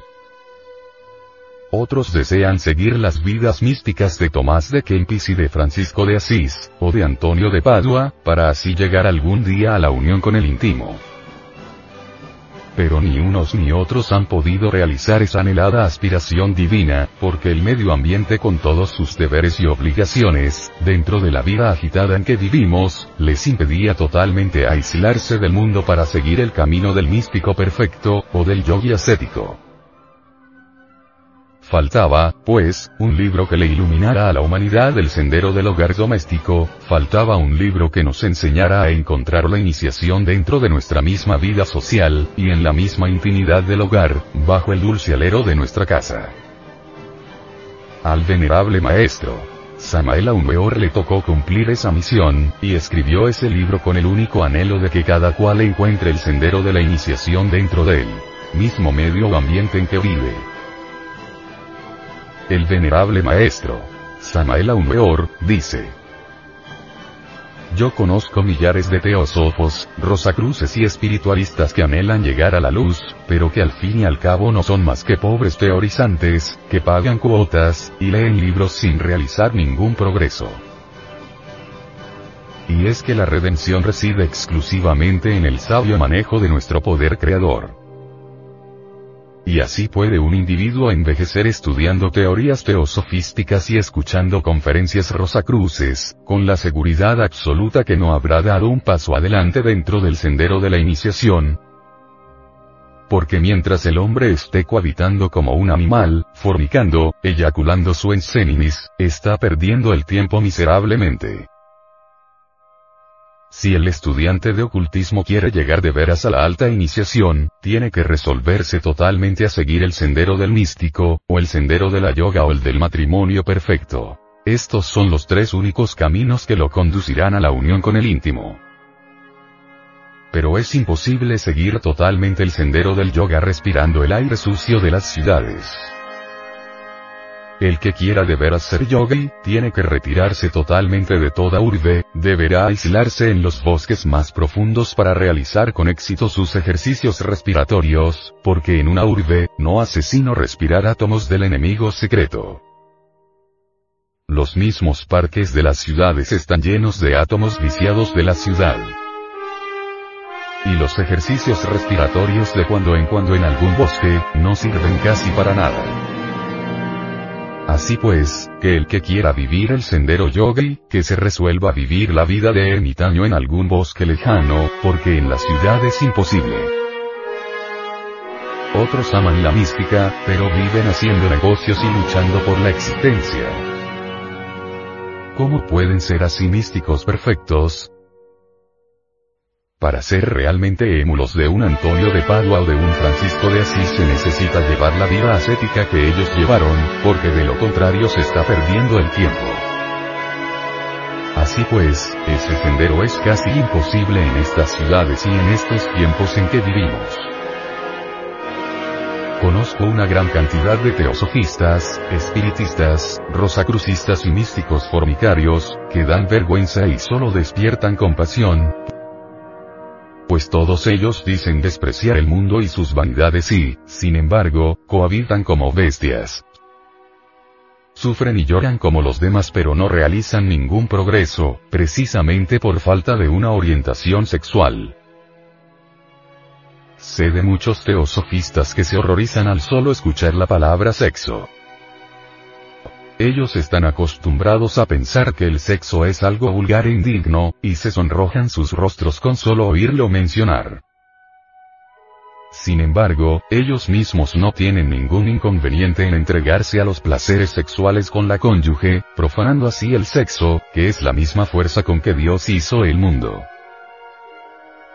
No se dan cuenta esos tales dechados de pureza, que el sexo es santo, que ellos viven por el sexo y que son hijos de la relación sexual de un hombre y de una mujer. Si ellos tienen un cuerpo se lo deben precisamente al sexo que ellos miran con horror, y que les causa sonrojo. Si ellos tienen un cuerpo físico que les permite hoy evolucionar y progresar, se lo deben precisamente a eso que tanto los avergüenza, y que con tanto asco miran, esto es, al sexo. El que se horroriza al oír hablar de magia sexual, es porque está sucio por dentro en su corazón. Pues como bien dijo la maestra Blavatsky, cada cual mira a través de su propia atmósfera. Para el puro todo es puro, y para el impuro todo es impuro. Sé de una gran cantidad de dechados de sabiduría que al oír hablar de magia sexual, arguyen contra ella diciendo que ella es dañosa para la salud, que es imposible, etc.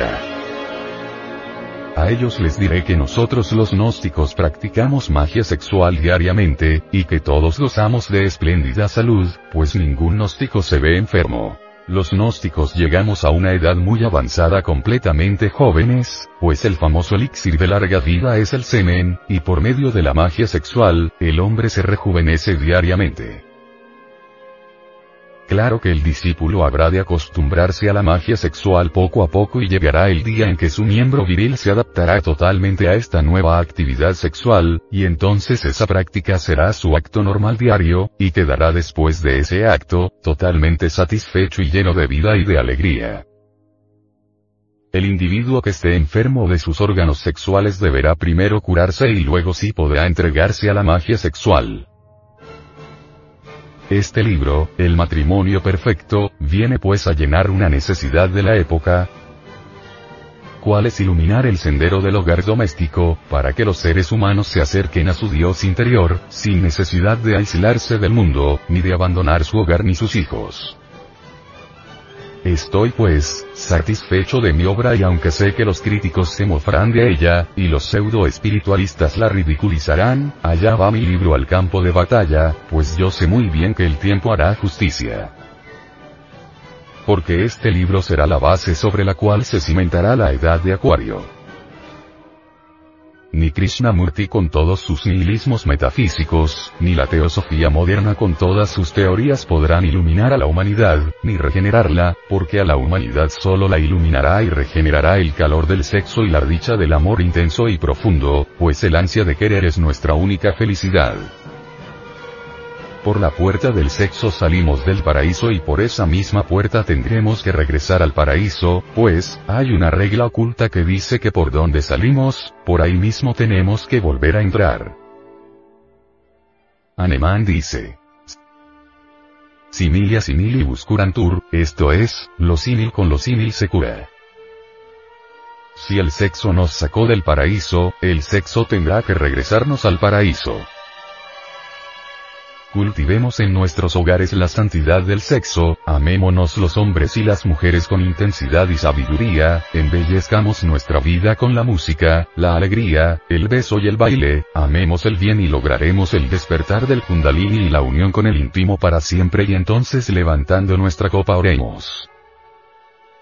Yo, Samael Aumeor, en nombre de la Logía Blanca abro las puertas de la Santa Iglesia Gnóstica a la humanidad entera sin distinción de raza, credo, casta o color.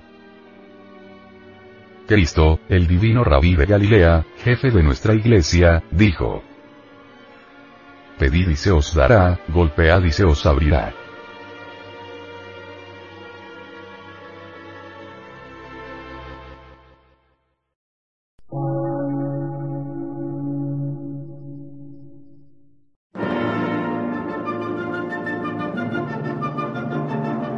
Emisora, gnóstica, transmundial.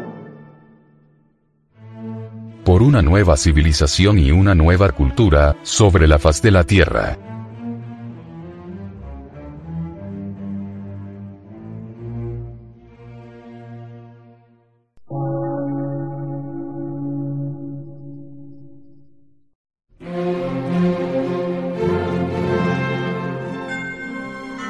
Medio de radiodifusión científico, artístico, místico y filosófico. De la Asociación Colombiana de Centros de Estudios Gnósticos, Antropológicos, Psicológicos y Culturales. A. C.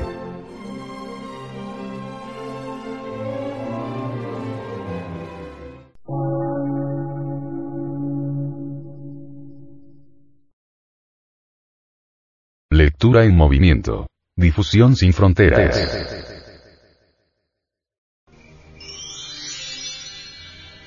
Referencias bibliográficas y lecturas sugeridas.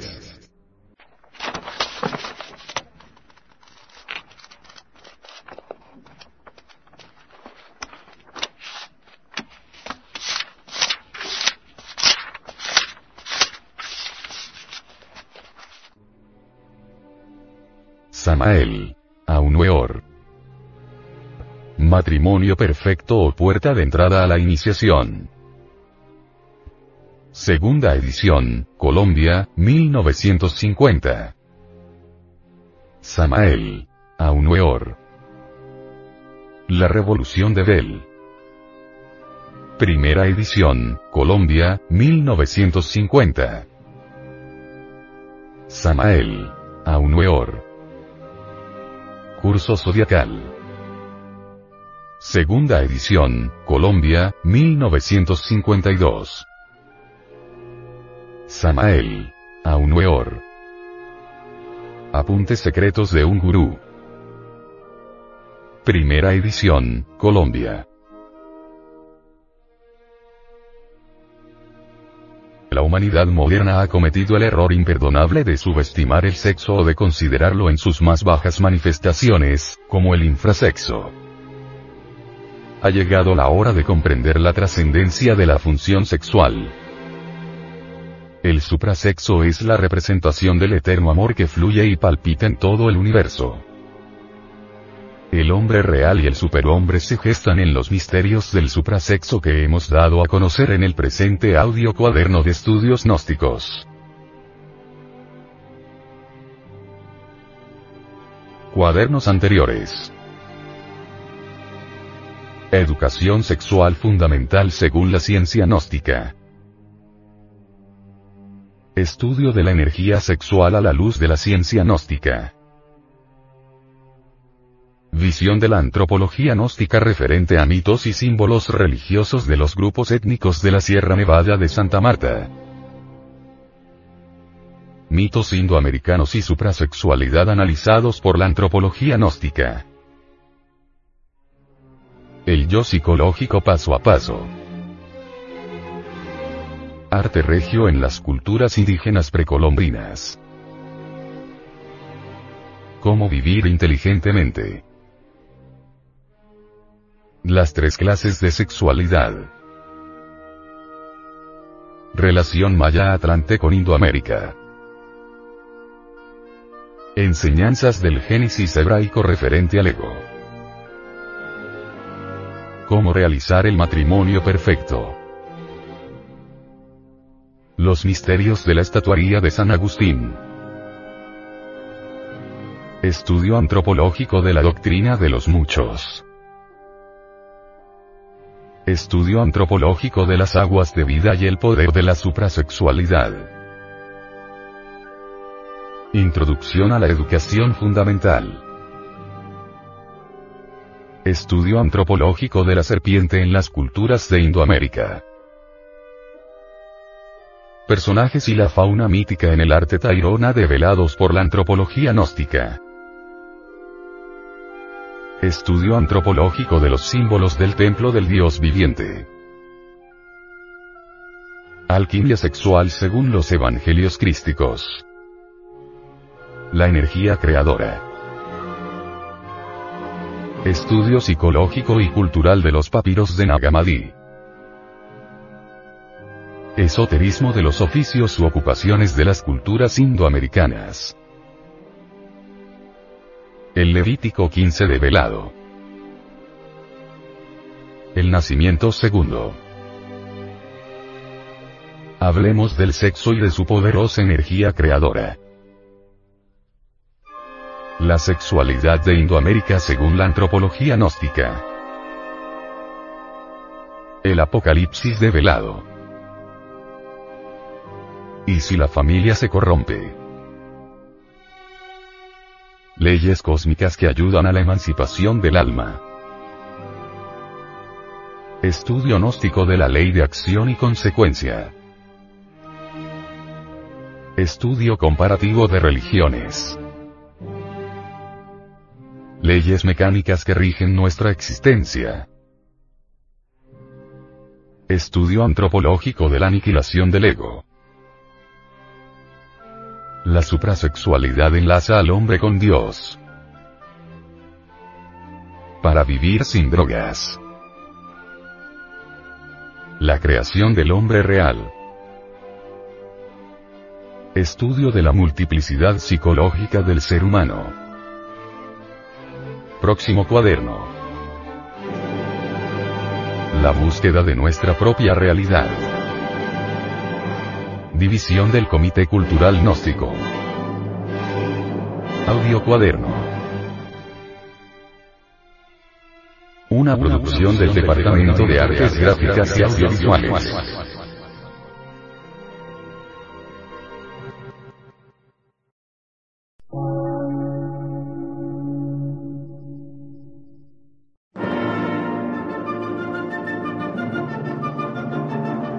Emisora, gnóstica, transmundial. Por una nueva civilización y una nueva cultura, sobre la faz de la Tierra.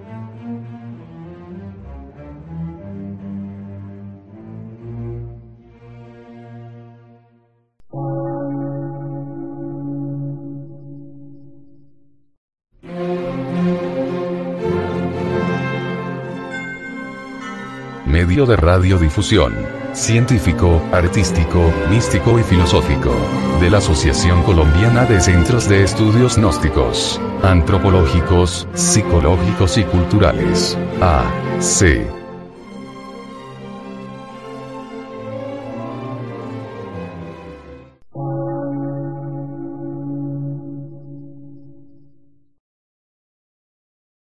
Lectura en movimiento. Difusión sin fronteras.